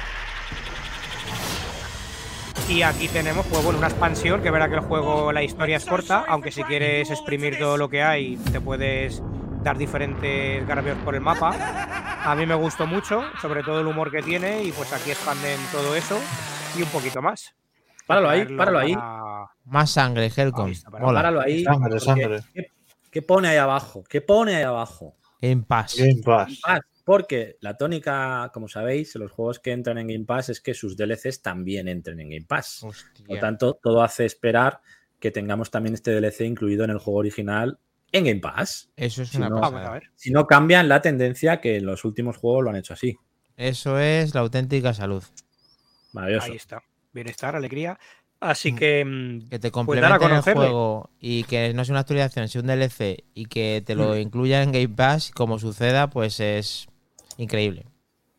Y además, como hemos dicho antes, pues bueno, juegos que no son a lo mejor tan mainstream, pues meterles ahí un poquito de empuje y sacarlos también. Que Sí. también tiene su, su, su huequito en el mundillo, hombre, ¿por qué no?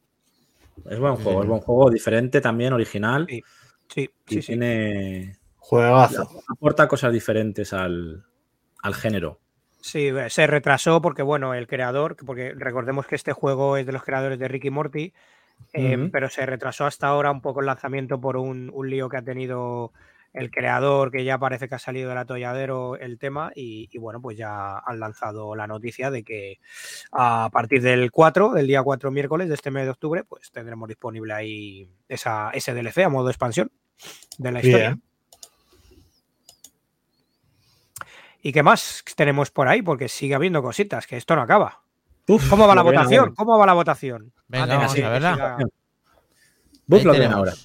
La votación, eh, de momento, al Moody debe estar muy, muy, muy, pero que muy contenta porque con el 45% va ganando Frogger. ¡Coño, La la, rana. ranita! Ay, Dios. Va lanzada, ¿eh? La ranita tulureta, no, hombre, no. Aquí está, sin. Hostia, qué maravilla de cena. Muy bien, Alba, muy bien. lo tenemos. Ahí. Tú sí Me que la sabes alimentar. Cabo en 10. Maravilloso. Ranita Forever, sí, yo queremos que gane, queremos que gane. Bueno, a ver, todos, todos nos valen, pero es verdad que lleva tiempo luchando ahí. Ya Sí, le y además muchas veces ha estado en el umbral de ganar y se ha quedado ahí. Así que finalista. Puede que le toque esta vez a la ranita Frogger. Tongo Sí. nunca, San Felipe. Tú en la votación de Telegram puedes ver quién ha votado a cada juego. Está todo transparente y lúcido. Así que eh, Tongo en absoluto. Sí, De momento, por lo menos. Sí, señor. No, no. Aquí todo. Eh, he visto. A, a- ver, Makindani vuelve a repetir la- la- las votaciones que hay por ahí, que me ha dado. A ver, a ver, a ver, a ver. A ver. Sigue, sigue. Montes, sigue, coño, sigue, Montes. sigue. Y sube, sube. Está Montes. Mira, eh, nos ha votado Jorge Skynet801 del grupo de Telegram Retrobit. Un saludaco que también hemos visto varias veces por el templo. Y gracias por estar ahí. Yo es la primera vez que te veo. Sí. No, a lo mejor ha votado más veces, pero se agradece. no, no. Cuanto más Yo mejor. la primera vez Bienvenido. que veo que haya, que haya estado también, ¿eh? Que Se agradece, quizá- se agradece la Pues- participación siempre de gente Mola, mola. no tan tío, la habitual. hostia, Sol- la hostia de majo, la tónica de todo. A ver, no quiero fastidiar nada, pero me sorprende mucho que el Ghost and Ghost solamente ¿Sí? tenga un 16%. Piensa que ya salió el otro también. Claro. Ghost and Goblins, claro. Eh, de todas maneras, Maquinani, tu juego ha fracasado estrepitosamente. No, yo lo sabía, porque ese juego es malo, solamente que hace, eh, Hace ilusión, ¿no? referencia a un nombre que de la película que más nos gusta, a nuestro podcast. Está inspirado en Es pasado, presente y futuro, pero el juego se las trae. Se las trae, Cierto es. se las trae. Sí.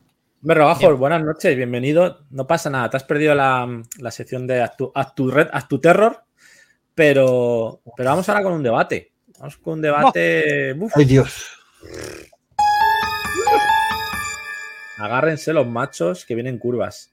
Adiós. Eh, vamos a hablar No de. Sí, sí. Vamos a hablar de Sony PlayStation y Jim Ryan. ¿Qué ha pasado con este hombre? ¿Qué puede pasar ahora?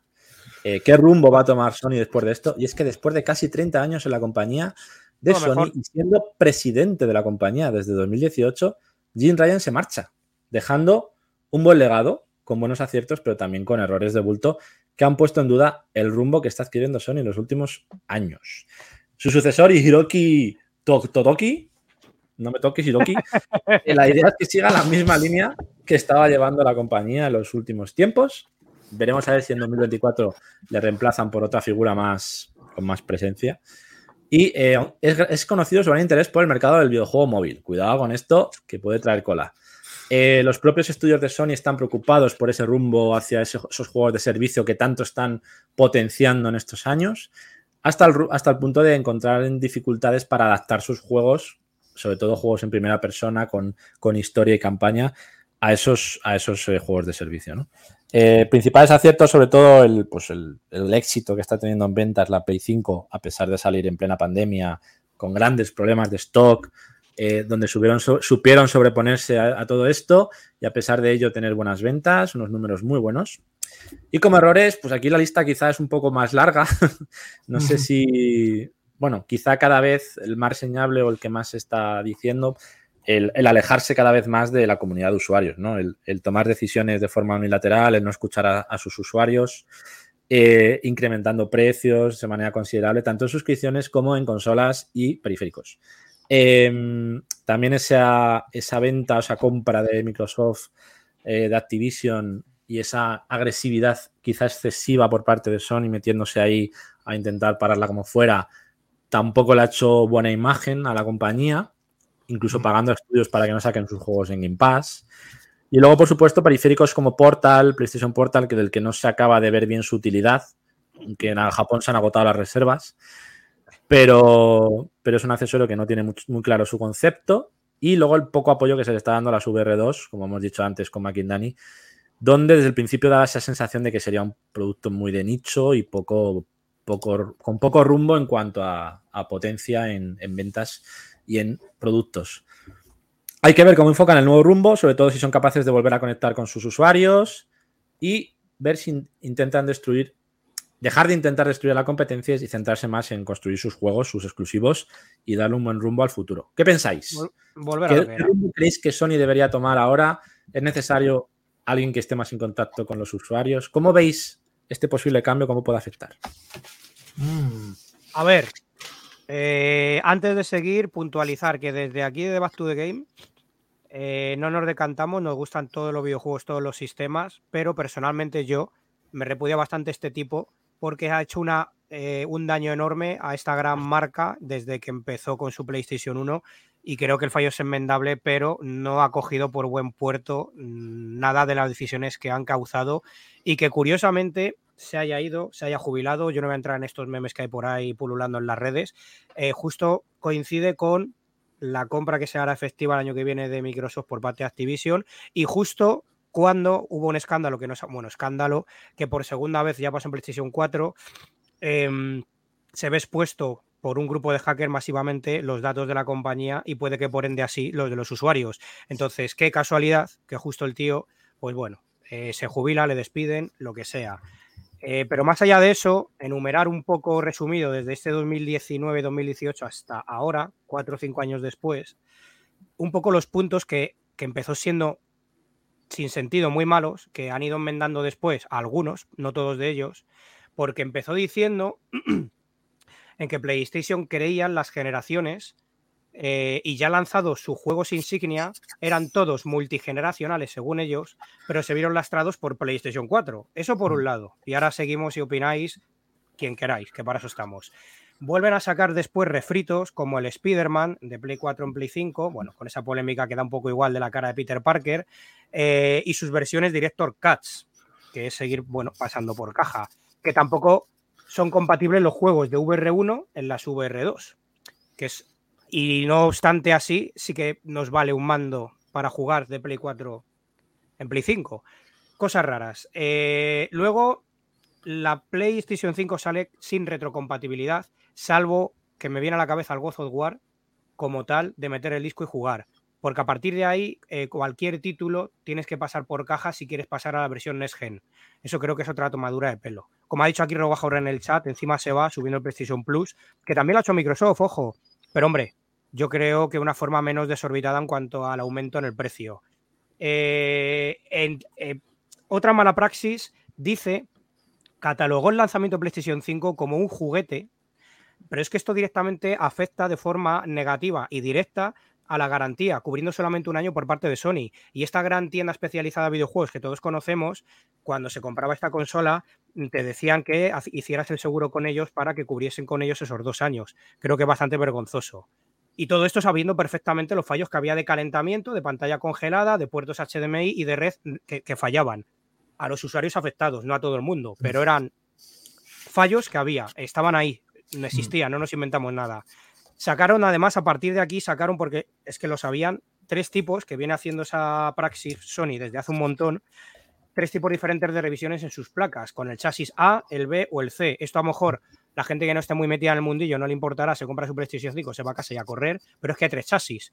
Encima, baratando costes en los componentes y vendiéndola al mismo precio. Otra gran cagada. Por, tal y como lo veo yo, mm, salió mal. eh, de inicio el lanzamiento de PlayStation 5. Luego el tema de. eh, Es que yo la veo que salió como si fuera un modo desarrollador para los usuarios, la, la- la sobremesa, eh, porque no podías ampliar el disco duro SSD, no tenía VRR, no tenía 1440p habilitado, que mucho tiempo después lo habilitaron con un parche, no tenía Dolby Vision, no tenía Dolby Atmos, y teniendo que pasar al principio las partidas de tu Play 4 a Play 5 con un cable. O sea, es decir, se podría perfectamente decir que esto es una beta station en toda regla. Y para colmo, aparte de lo que ha dicho Kles, de, de esa consola que va a ser un fiasco porque la estructura de España en red no es la de Japón, el mando, el mando DualSense Edge, que te lo venden como una experiencia premium al módico precio de 249 euros, como algo pro, y resulta que la batería dura menos que los mandos base, ofreciendo más posibilidades, consumiendo más. Mm, Pues lo que es, lo que es pro, desde luego, es el precio, ni más ni menos. Hasta ahí mi resumen de lo que ha hecho este sinvergüenza, porque es dañar la industria a unos niveles tan grandes que tiene por detrás a alguien que, que a ver qué hace, porque tiene que enmendar muchos errores, mm, no sé, pues de este personaje, es que no tiene otro nombre. Están diciendo Alberto Sanfelipe, Rogajor, también el tema de la refrigeración, del metal líquido, que dio mucho que hablar en un momento dado, de que se podían quemar esos componentes, que se pusieran horizontal y bueno, también al final son cosas que por sí solas a lo mejor no tienen tanta repercusión, pero que si las vas juntando al final se crea una, una pelota, ¿no? Que ha hecho que el usuario quizás se sienta menos identificado con la marca o se aleje un poco. Siempre hablamos también, evidentemente, como usuarios. Yo tengo Play 5, creo que todos aquí la tenemos. Exacto. Eh, hemos sufrido la subida de precios, no en la consola, porque la pillamos a tiempo, pero sí en las suscripciones. De hecho, este año, con esa subida de 50 euros en el Premium y en el Extra, pues eh, nos han hecho bastante polvo. Y porque la subida de los juegos al final la han subido todos. Entonces, bueno, se entiende más que es algo lógico por, la, por el momento en el que vivimos. Bueno, lógico. algo, por lo menos que lo han hecho todos, ¿no? En conjunto. Pero el tema de las suscripciones sí que ha hecho pupa y, y luego, pues, sobre todo esos, esos periféricos que no se les acaba de ver gran utilidad o gran, o gran proyección de futuro. Y ahora, pues, sacar una, una PS5 Slim con peores componentes. a- al final, como que no se ve calidad en los productos que están haciendo. Y, y yo creo que hace falta escuchar a los usuarios, eh, ver lo que necesitan. La, la gente quiere juegos, quiere suscripciones atractivas con juegos de novedad, intentar pelear un poco más con ese Game Pass. Eso cuesta Y- mucho, Kles, claro. Cuesta es que- dinero, sí, pero, pero en vez de gastarlo en gilipolleces, En juicios.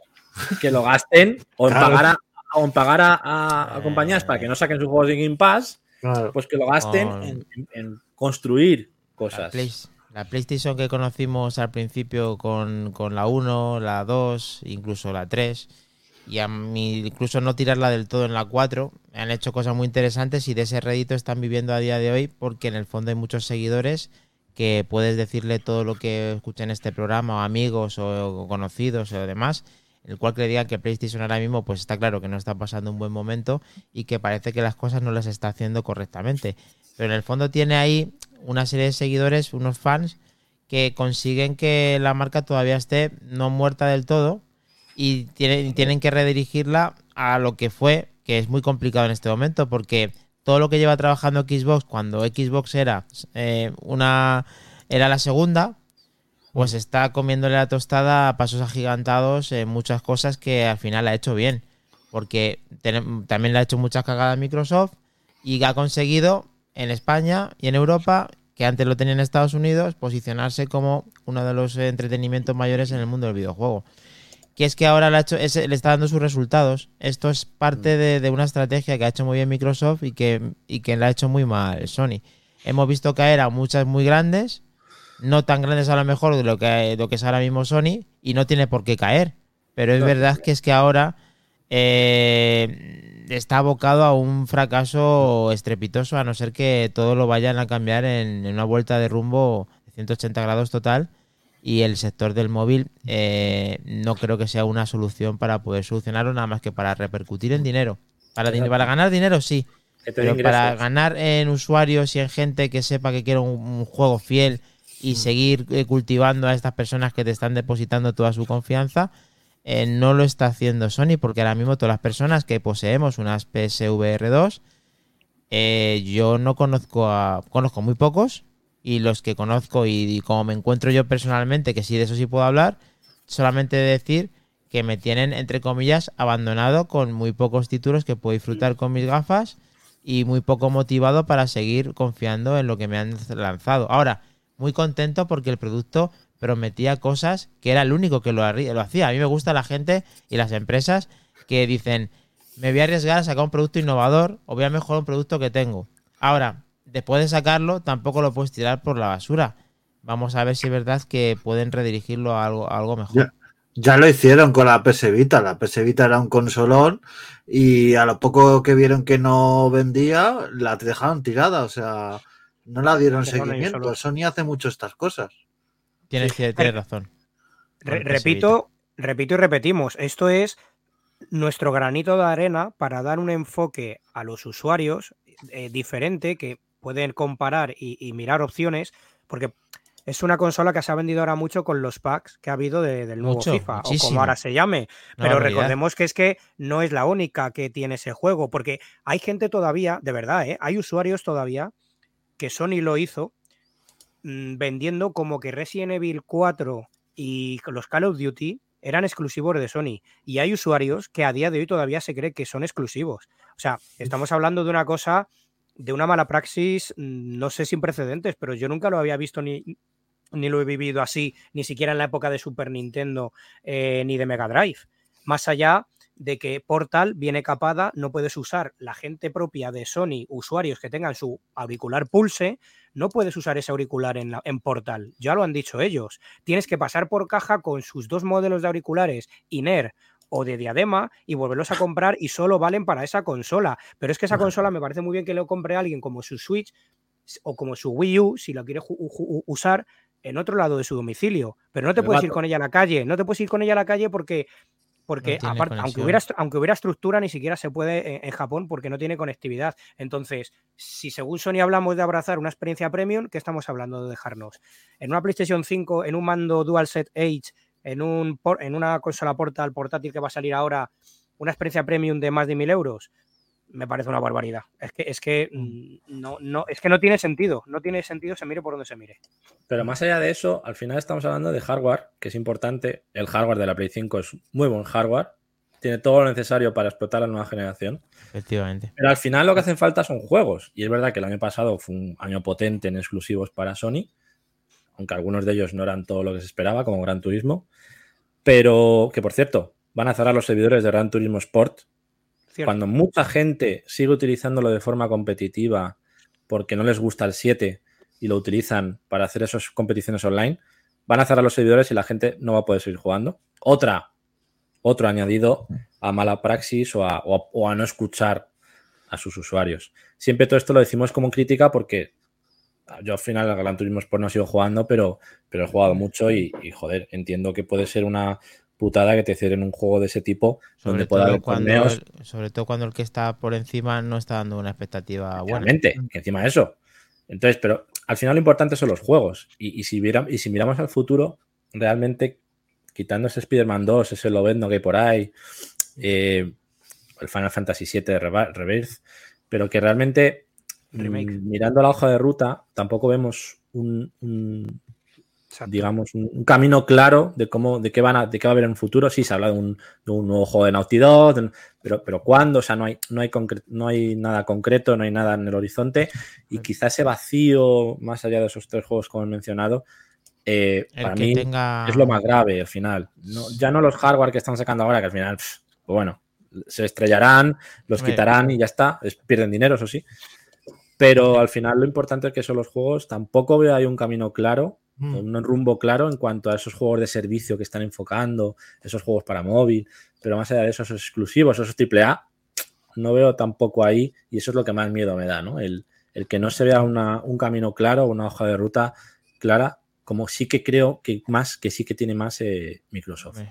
Claramente es, es así. El tema que de decir que la persona que tenga una PlayStation 5 que tampoco se preocupe en exceso porque No, tiene consola, tiene una consola que en el caso que deposite toda su confianza en esa consola, los Siempre. juegos al final eh, va a tenerlos de una manera o de otra, casi todos, porque eh, lo- digamos que todos sus amigos van a jugar a juegos que van a poder compartir la mayoría, como por ejemplo este FIFA, es, perdón, este FC24 y muchos otros que ya son crossplay y no, no le va a pasar absolutamente nada, por lo menos de aquí a dos, tres años va a tener todo más o menos tal cual lo tenía hasta ahora.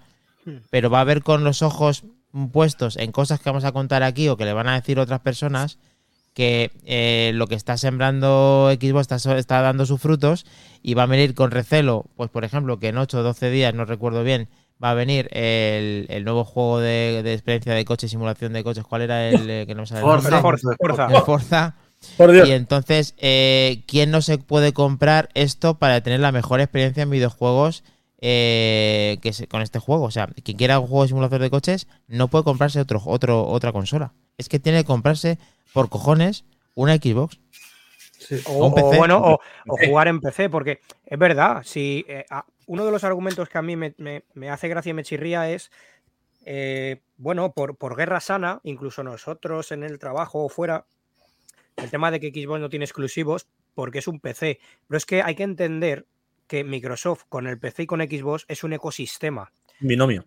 ti- tiene esa, no es que tenga esa exclusividad 100%, pero parte la tiene. Pero no pasa nada porque eh, por el otro lado está pasando lo mismo. Sony nunca sus exclusivos han salido en ninguna otra plataforma y cada vez son más exclusivos los que han salido en PC y mejorados, con mejor rendimiento. Si eso vale y tengo un amigo ultra fan de Sony, de PlayStation, de toda la vida, llamarlo como queráis, eh, eh, que bueno, que dice, vale, si mientras lo saquen en PC sea para generar un dinero y que me saquen exclusivos de calidad, perfecto, si a mí me parece bien. Pero hombre, un poco la hipocresía de luego no digas que si no tiene Microsoft exclusivos cuando Sony a día de hoy tampoco los tiene. Primero salen en un lado, luego salen en otro. He ahí el ejemplo de Baldur's Gate al revés, que es un juego de nicho para PC y sale en PlayStation 5 y por lastre de series S, entre comillas, porque son mismo juego, diferentes consolas, diferente programación, sale tres meses o dos meses después.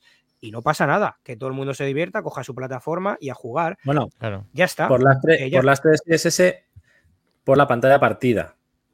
Es el problema. sí, ¿no? claro, claro. El juego en sí va bien, pero parece ser que la pantalla partida, que requiere muchos más recursos, le está costando ahí adaptarlo a la S. O Por sea, eso se a- retraso en el lanzamiento de El- el, Baldur's- Gate 3, Baldur's que saldrá, saldrá en Xbox a finales de año Mm. y se ha retrasado por ese motivo, porque en la serie S están intentando ahí apañarlo para que se pueda jugar en cooperativo a pantalla partida, igual que las versiones mayores.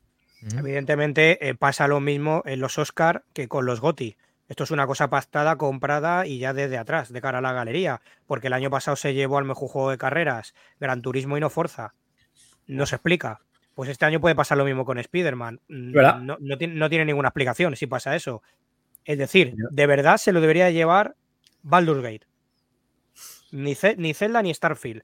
Porque Zelda ya repitió y porque Starfield yo sigo pensando que lo han lastrado a posta con ese review bombing o llamarlo como queráis. Y muy merecido el Baldur's Gate. Y no pasa nada. Pero hombre, que, no- que salga Spider-Man 2, eh, ya veremos a ver qué tal está.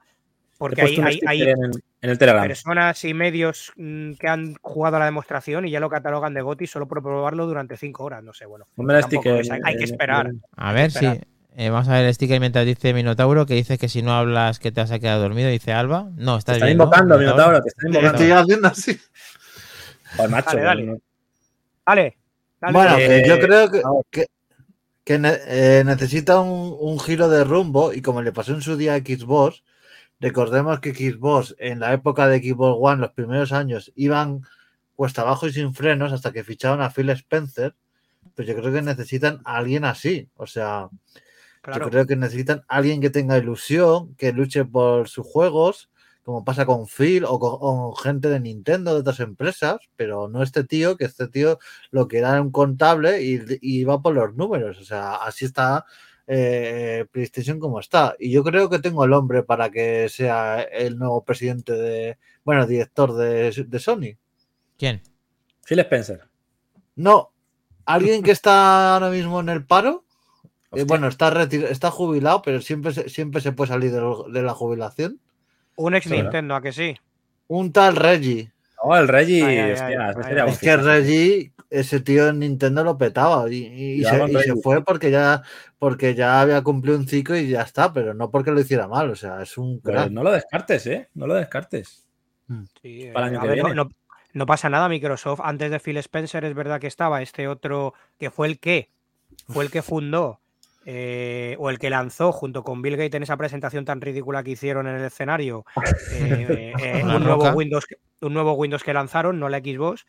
Eh, y que el tío se fue y es propietario de un equipo de la NBA. Mejor que te vayas. Pues este hombre igual. Tanta paz dejes como descanses o como se diga, se dicho. Y que el que venga lo, lo remedie. Ya está. Siempre con No respeto a la comunidad, en este caso de Claro. Sony, de la que formamos parte, Sí, insistimos, sí. Pero que siempre encanta. aquí somos críticos, igual que lo hemos sido con, con Xbox en otras, En en otras Xbox, cosas, como cuando eh, subieron bueno, el Pass, por- como cuando subieron los juegos. pues porque, Kles, porque no estábamos cuando vendían el Kinect, que dejaron hacer lo que dejó, venderlo con la consola que era más caro. Son estrategias que ha hecho mal, cosas que han Cerrar hecho la mal, tienda de bueno. 360, pues también lo criticamos, lo criticamos en su día. O sea, al final, en, en ese sentido, siempre vamos a criticar lo que nos parece mal, pero creemos que este hombre Bueno, con opinión y con experiencia, que tenemos unos tiros tirados en el mundo de los videojuegos, cada uno en su sector, y por eso estamos aquí, pues eso, eh, apoyándoos aquí a vosotros para que nos digáis qué os parece, y si le queréis hablar de esto y comentárnoslo en Telegram, o debatir un poquito más, pues podemos continuar allí el debate de las Venga. cosas que os que queréis. que El podcast lo tendrás mañana por la noche, Alba. Ahí podréis, de hecho, si queréis, podéis poner comentarios en las en la plataforma donde lo escuchéis, dando Debéis, debéis. sobre el debate o sobre lo que os dé la gana. debéis. O ¿Debéis o vamos a "Es una vuestras brasa". casas y os sodomizamos? Si somos unos brasas, lo podéis decir. Si queréis que rotemos y cada día no, hay- no esté uno también, lo que sea. Sí. sí, sí.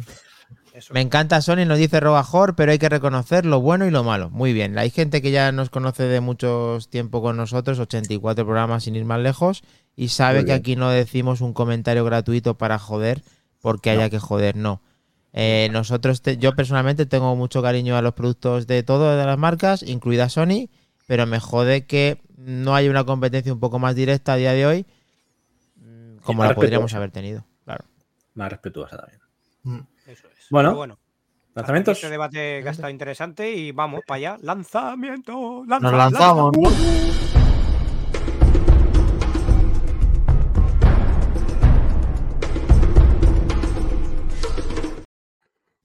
Lanza. Lanzamientos de la semana. Ah, no, no, no, no. Claro, estoy acostumbrado a hacerlo a medias. Con Almudi, claro.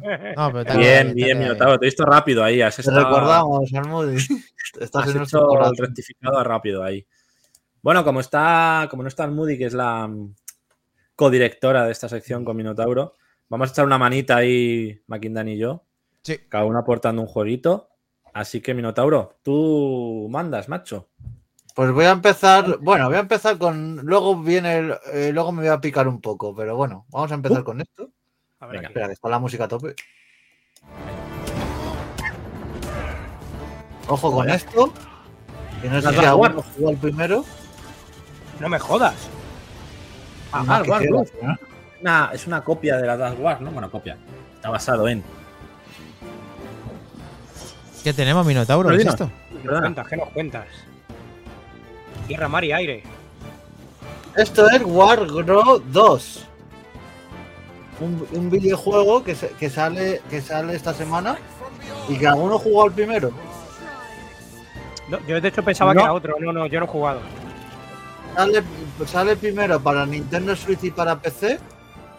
Y luego más adelante va, va a salir para otras plataformas. ¿Vale?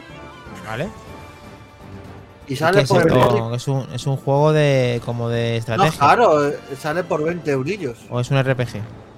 No, no, es estrategia por turnos. Estrategia por Estrategia, batallas, también. Eh. Es, es batalla. Vale. Sale este jueves 5 de octubre. 5 de octubre, bien, bien. Muy recomendable y un poco de tipo retro, los gráficos y todo. Sí, buena, mola. Sí, Tiene ese toquecillo. Así, rollo que- piratas, ¿no? Sí. Pirata. Pirata. Piratón. De momento solo digital. Sí, de, momento, solo digital. Muy bien. Vale, vale, vale. Con esa estética Genial. así como retro. Hola, hola. Mola Pues voy yo, voy yo con el mío que sale mañana. Bueno, ya. Ya hoy, 3 de octubre. Que es este de aquí. Vamos a ver el trailer. Es un juego muy curioso, muy diferente también. Un poquito a lo que. Es verdad que también es estrategia por turnos, pero al final no es el típico juego al que estamos acostumbrados.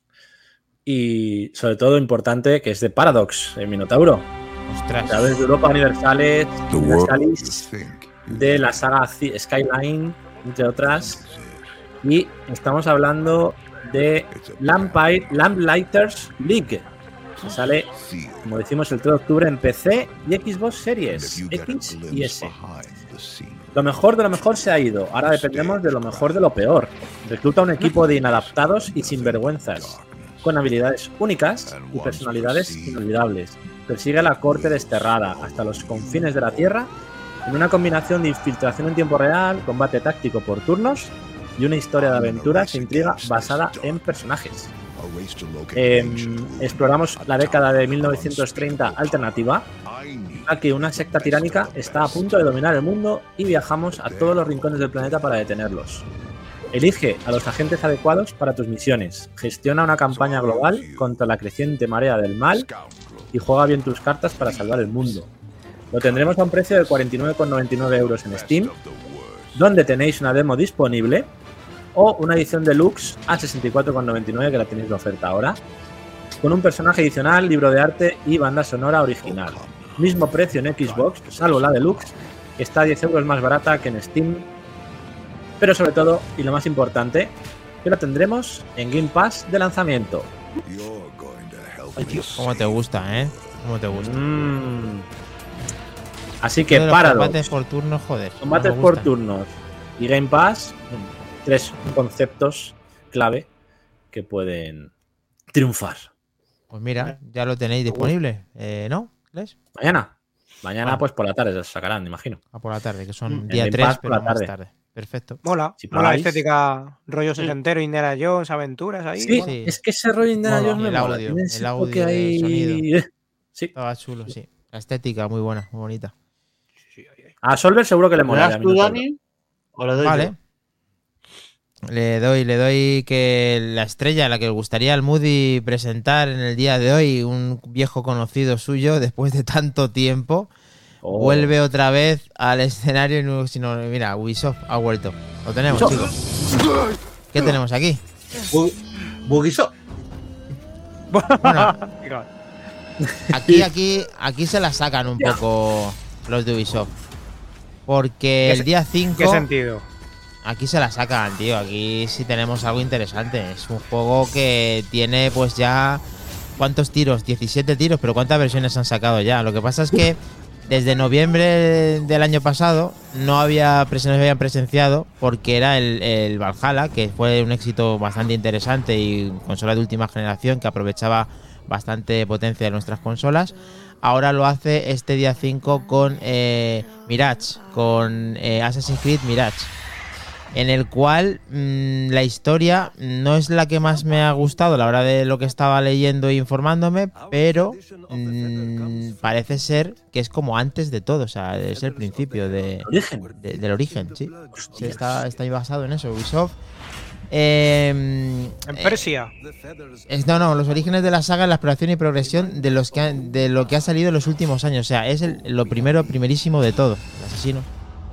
Y con toda proba- probabilidad, muchos aficionados veteranos y nobles por igual estaréis esperando el momento de poder empezar a disfrutar del nuevo juego de Ubisoft.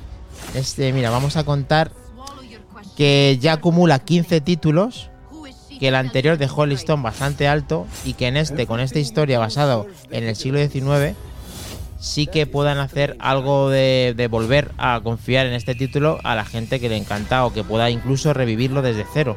Porque es una experiencia extra en nuestras consolas con una serie de detalles que no tenemos en otra, en otra saga. Aquí estamos viendo ya unos gameplays y unas, y unas cinemáticas muy interesantes con un sonido que es sello característico de este tipo de, juegos.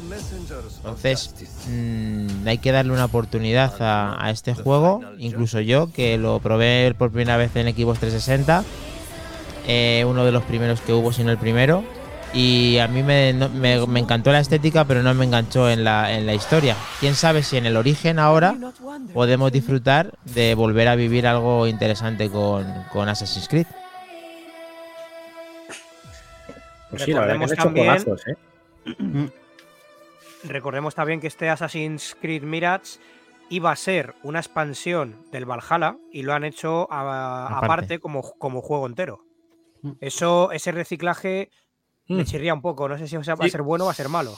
Exacto, Es, eso que es, es para- complicado, es complicado de saber. Eh, hay una edición especial que se puede coger co- para que tengas, eh, bueno, aparte de todos esos trajes que vas a poder tener todas las anteriores sagas para poder ponerte los skins de, de esos, de esos últimos eh, eh, Assassin's Creed.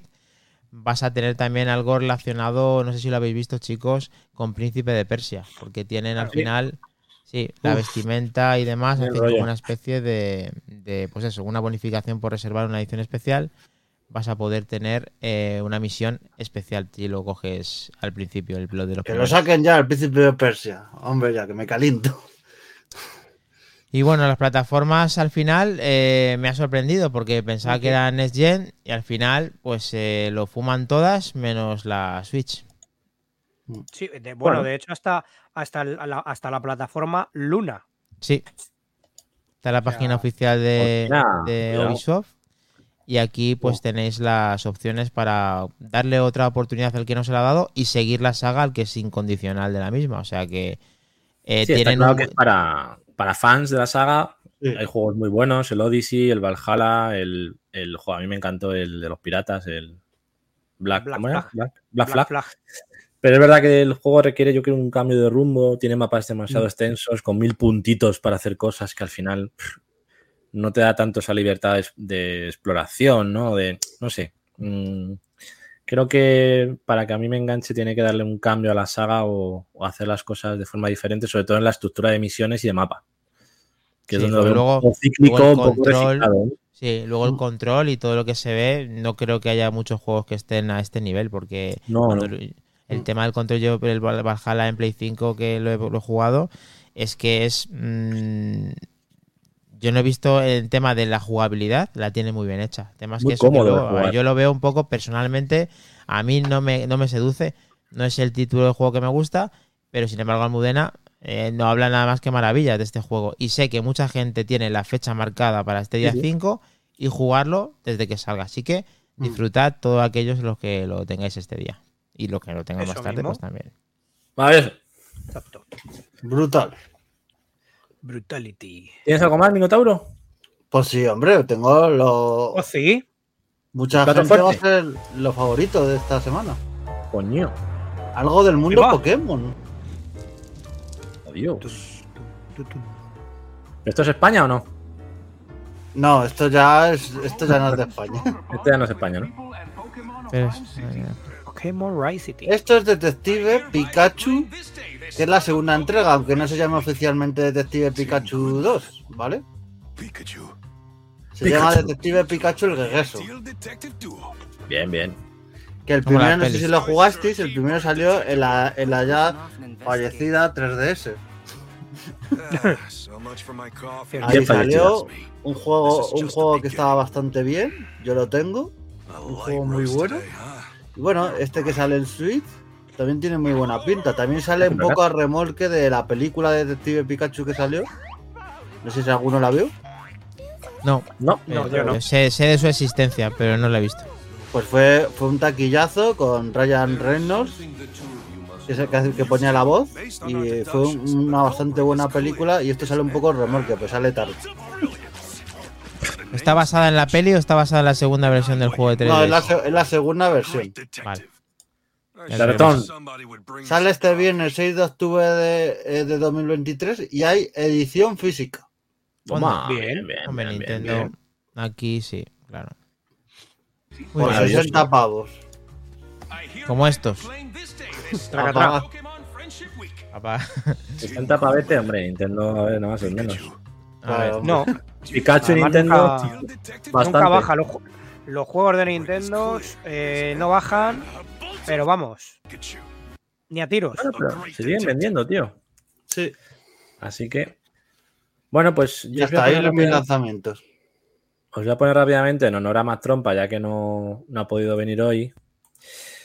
Eh, un pre-lanzamiento que tenemos esta semana, porque no es el lanzamiento oficial, pero sí que algunos lo vais a poder disfrutar. Digo, ¿qué pasa con Starfield? Vaya. El juego de conducción de la generación, probablemente.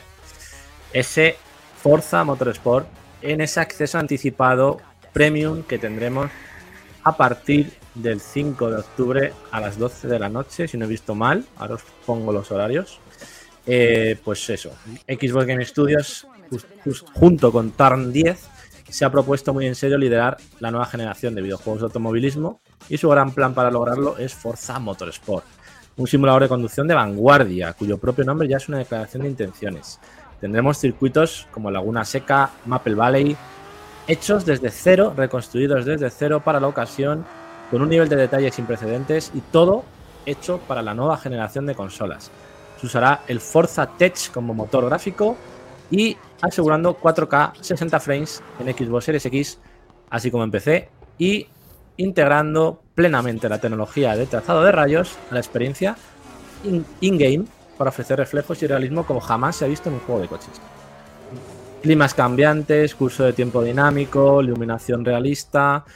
em, ha mejorado 48 veces la fidelidad de la simulación física respecto a la entrega anterior. Y se ha confirmado la implementación de nuevas características que aportan más profundidad en la gestión de neumáticos, combustible y los diferentes compuestos de neumáticos que afectan a ese sistema de construcción de automóviles mucho más profundo. Así que, como veis, un paquete de mejoras técnicas brutales que harán que este juego, para los que nos gusta la conducción, lo vamos a gozar como perracos en esa simulación con volante mucho más, porque este juego es de esos que con volante se disfrutan el triple. Así que para vosotros, jugadores. Y Game Pass, quien quiera esperar al día 10, lo tendrá gratuito de lanzamiento en Game Pass, sin tener que pasar por caja para tener ese acceso anticipado de 5 días. Solo pues digo una cosa. mucho. Como los GOTI no gane el premio a mejor juego de conducción, me presento allí con una escopeta recortada y la haría parte. O sea, Un día de, Efectivamente. un día de furia. Es para hacerlo, es para hacerlo. El tema Eh, del trazado de rayos, Kles, increíble esto cómo se va a ver, ¿eh? De hecho, ya, ya lo dije por el Telegram, pero vamos, me comprometo a, a organizar un torneo de, de Forza cuando ya estemos rodados y conozcamos el juego. Pero porque eso sabes que vas a ganarlo, ¿no? Porque si no... campeón. No, eh, no te creas. Una cosa es que se me den bien los rallies, otra cosa es que, que a este se me dé bien. Vamos a ir poco a poco. Pero vamos, Entre los que primeros seguro. Aquí seguro que un tal Gio le da caña, un tal Mac Trompa, un tal Atorimus. Aquí hay gente con mucha clase. Helcom, todos vosotros. O sea que cuidado que aquí el nivel va a ser Mm. alto. Y, y Solver también, que le gusta mucho. Sí, le encanta. Así que organizaremos cositas en un futuro para, para este juego. Yo en plan kamikaze. En plan, bueno, Minotauro, por supuesto, ahí llevándose por delante a los demás, que es un clásico, Eso mola, eso mola. De vez en cuando hacer el mal es más divertido, claro que sí. siempre. Do- dos detallitos de esta saga que la anterior, aunque es arcade, no es simulación, eh, es el primer juego, en el anterior, como digo, que metieron trazado de rayos en el sonido. O sea, es decir, probarlo con cascos metiéndose en alguna parte en el que haya eh, por entre cañones o zonas más acotadas, estrechas, que vais a ver a lo que me refiero con los auriculares, que se aprecia mucho más el trazado de rayos para sonido. Pues no lo utiliza a día de hoy ningún juego más que este Forza, el arcade, el anterior. Y en este motor Sport, la primera vez que utiliza un juego de coches, bueno, utiliza que realmente se va a ver cómo el volante gira 360 grados a la hora de manejarlo. Va a ser una novedad en cuanto a juegos de conducción. Es el primero Vaya. que lo va a hacer, ningún otro lo ha hecho antes. Ahí tenéis los datos. Cuando podréis jugar tanto a la versión anticipada como a la versión Game Pass o de lanzamiento. A las 12 y 1 AM, Berlín, creo que es la nuestra. Sí, Ahí podremos Más jugar uno. medianoche, ese jueves 5 de octubre o el miércoles que viene, creo que es, o martes, martes que viene, Mm. eh, la versión gratuita. pues agarraos que vienen curvas, ¿no? Total. A pisar a fondo. Desembraga, desembraga a fondo. Muy bien, pues yo creo que. Pues creo que ¿no? sí. Eh, nuestras dos horitas de rigor. Muchísimas gracias a todos los que habéis estado comentando y haciendo chistes como nosotros, que nos lo pasamos genial. Hacernos llegar, pues vamos a ver esa encuesta cómo finaliza. Y estar atentos a toda la comunidad de Back to the Game para saber el juego de la semana, para poder votar, para poder estar pendiente de esos gameplays que. Y Solver, si tú te conectas, pues tú eres de los nuestros. Tú lo tienes que compartir a la comunidad, claro que sí. Mírale, mírale cómo enseña setup ahí. ¿Lo tenemos? Con su play seat, su volantico. Bien, bien, Qué bien. bueno. Nos darás ahí unas nociones para estar eh, arriba en la tabla. Las setups. Y ahí eh, con el ánimo a Frogger, que Almu puede estar muy contenta después de haberse ausentado en el día de hoy, porque tiene un 46% Frogger. Vamos. Ganando. Nos bueno. vamos a cagar. Vamos, Frogger, a topazo. ¿Y quién se duerme ahora después de esto, tío? Con este temazo ahí, pa, pa, pa. Ah, pues a jugar de Starfield, hombre. ¿qué se hace? Ya está. Buenas noches, gente. Gracias por aguantarnos, estar ahí, que damos mucho la chapa. Buenas noches, buena semana a seguir. Que queda poco, ¿eh? Queda poco, ya casi 2024, queda poco. Vamos.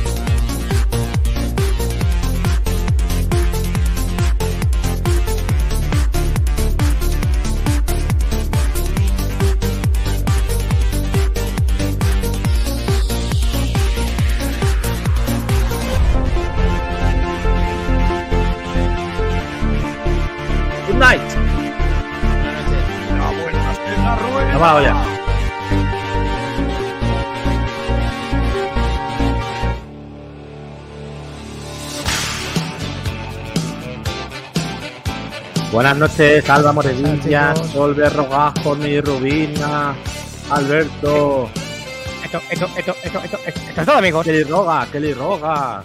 Buenas noches a todos, gracias por estar con nosotros en directo, muchas gracias.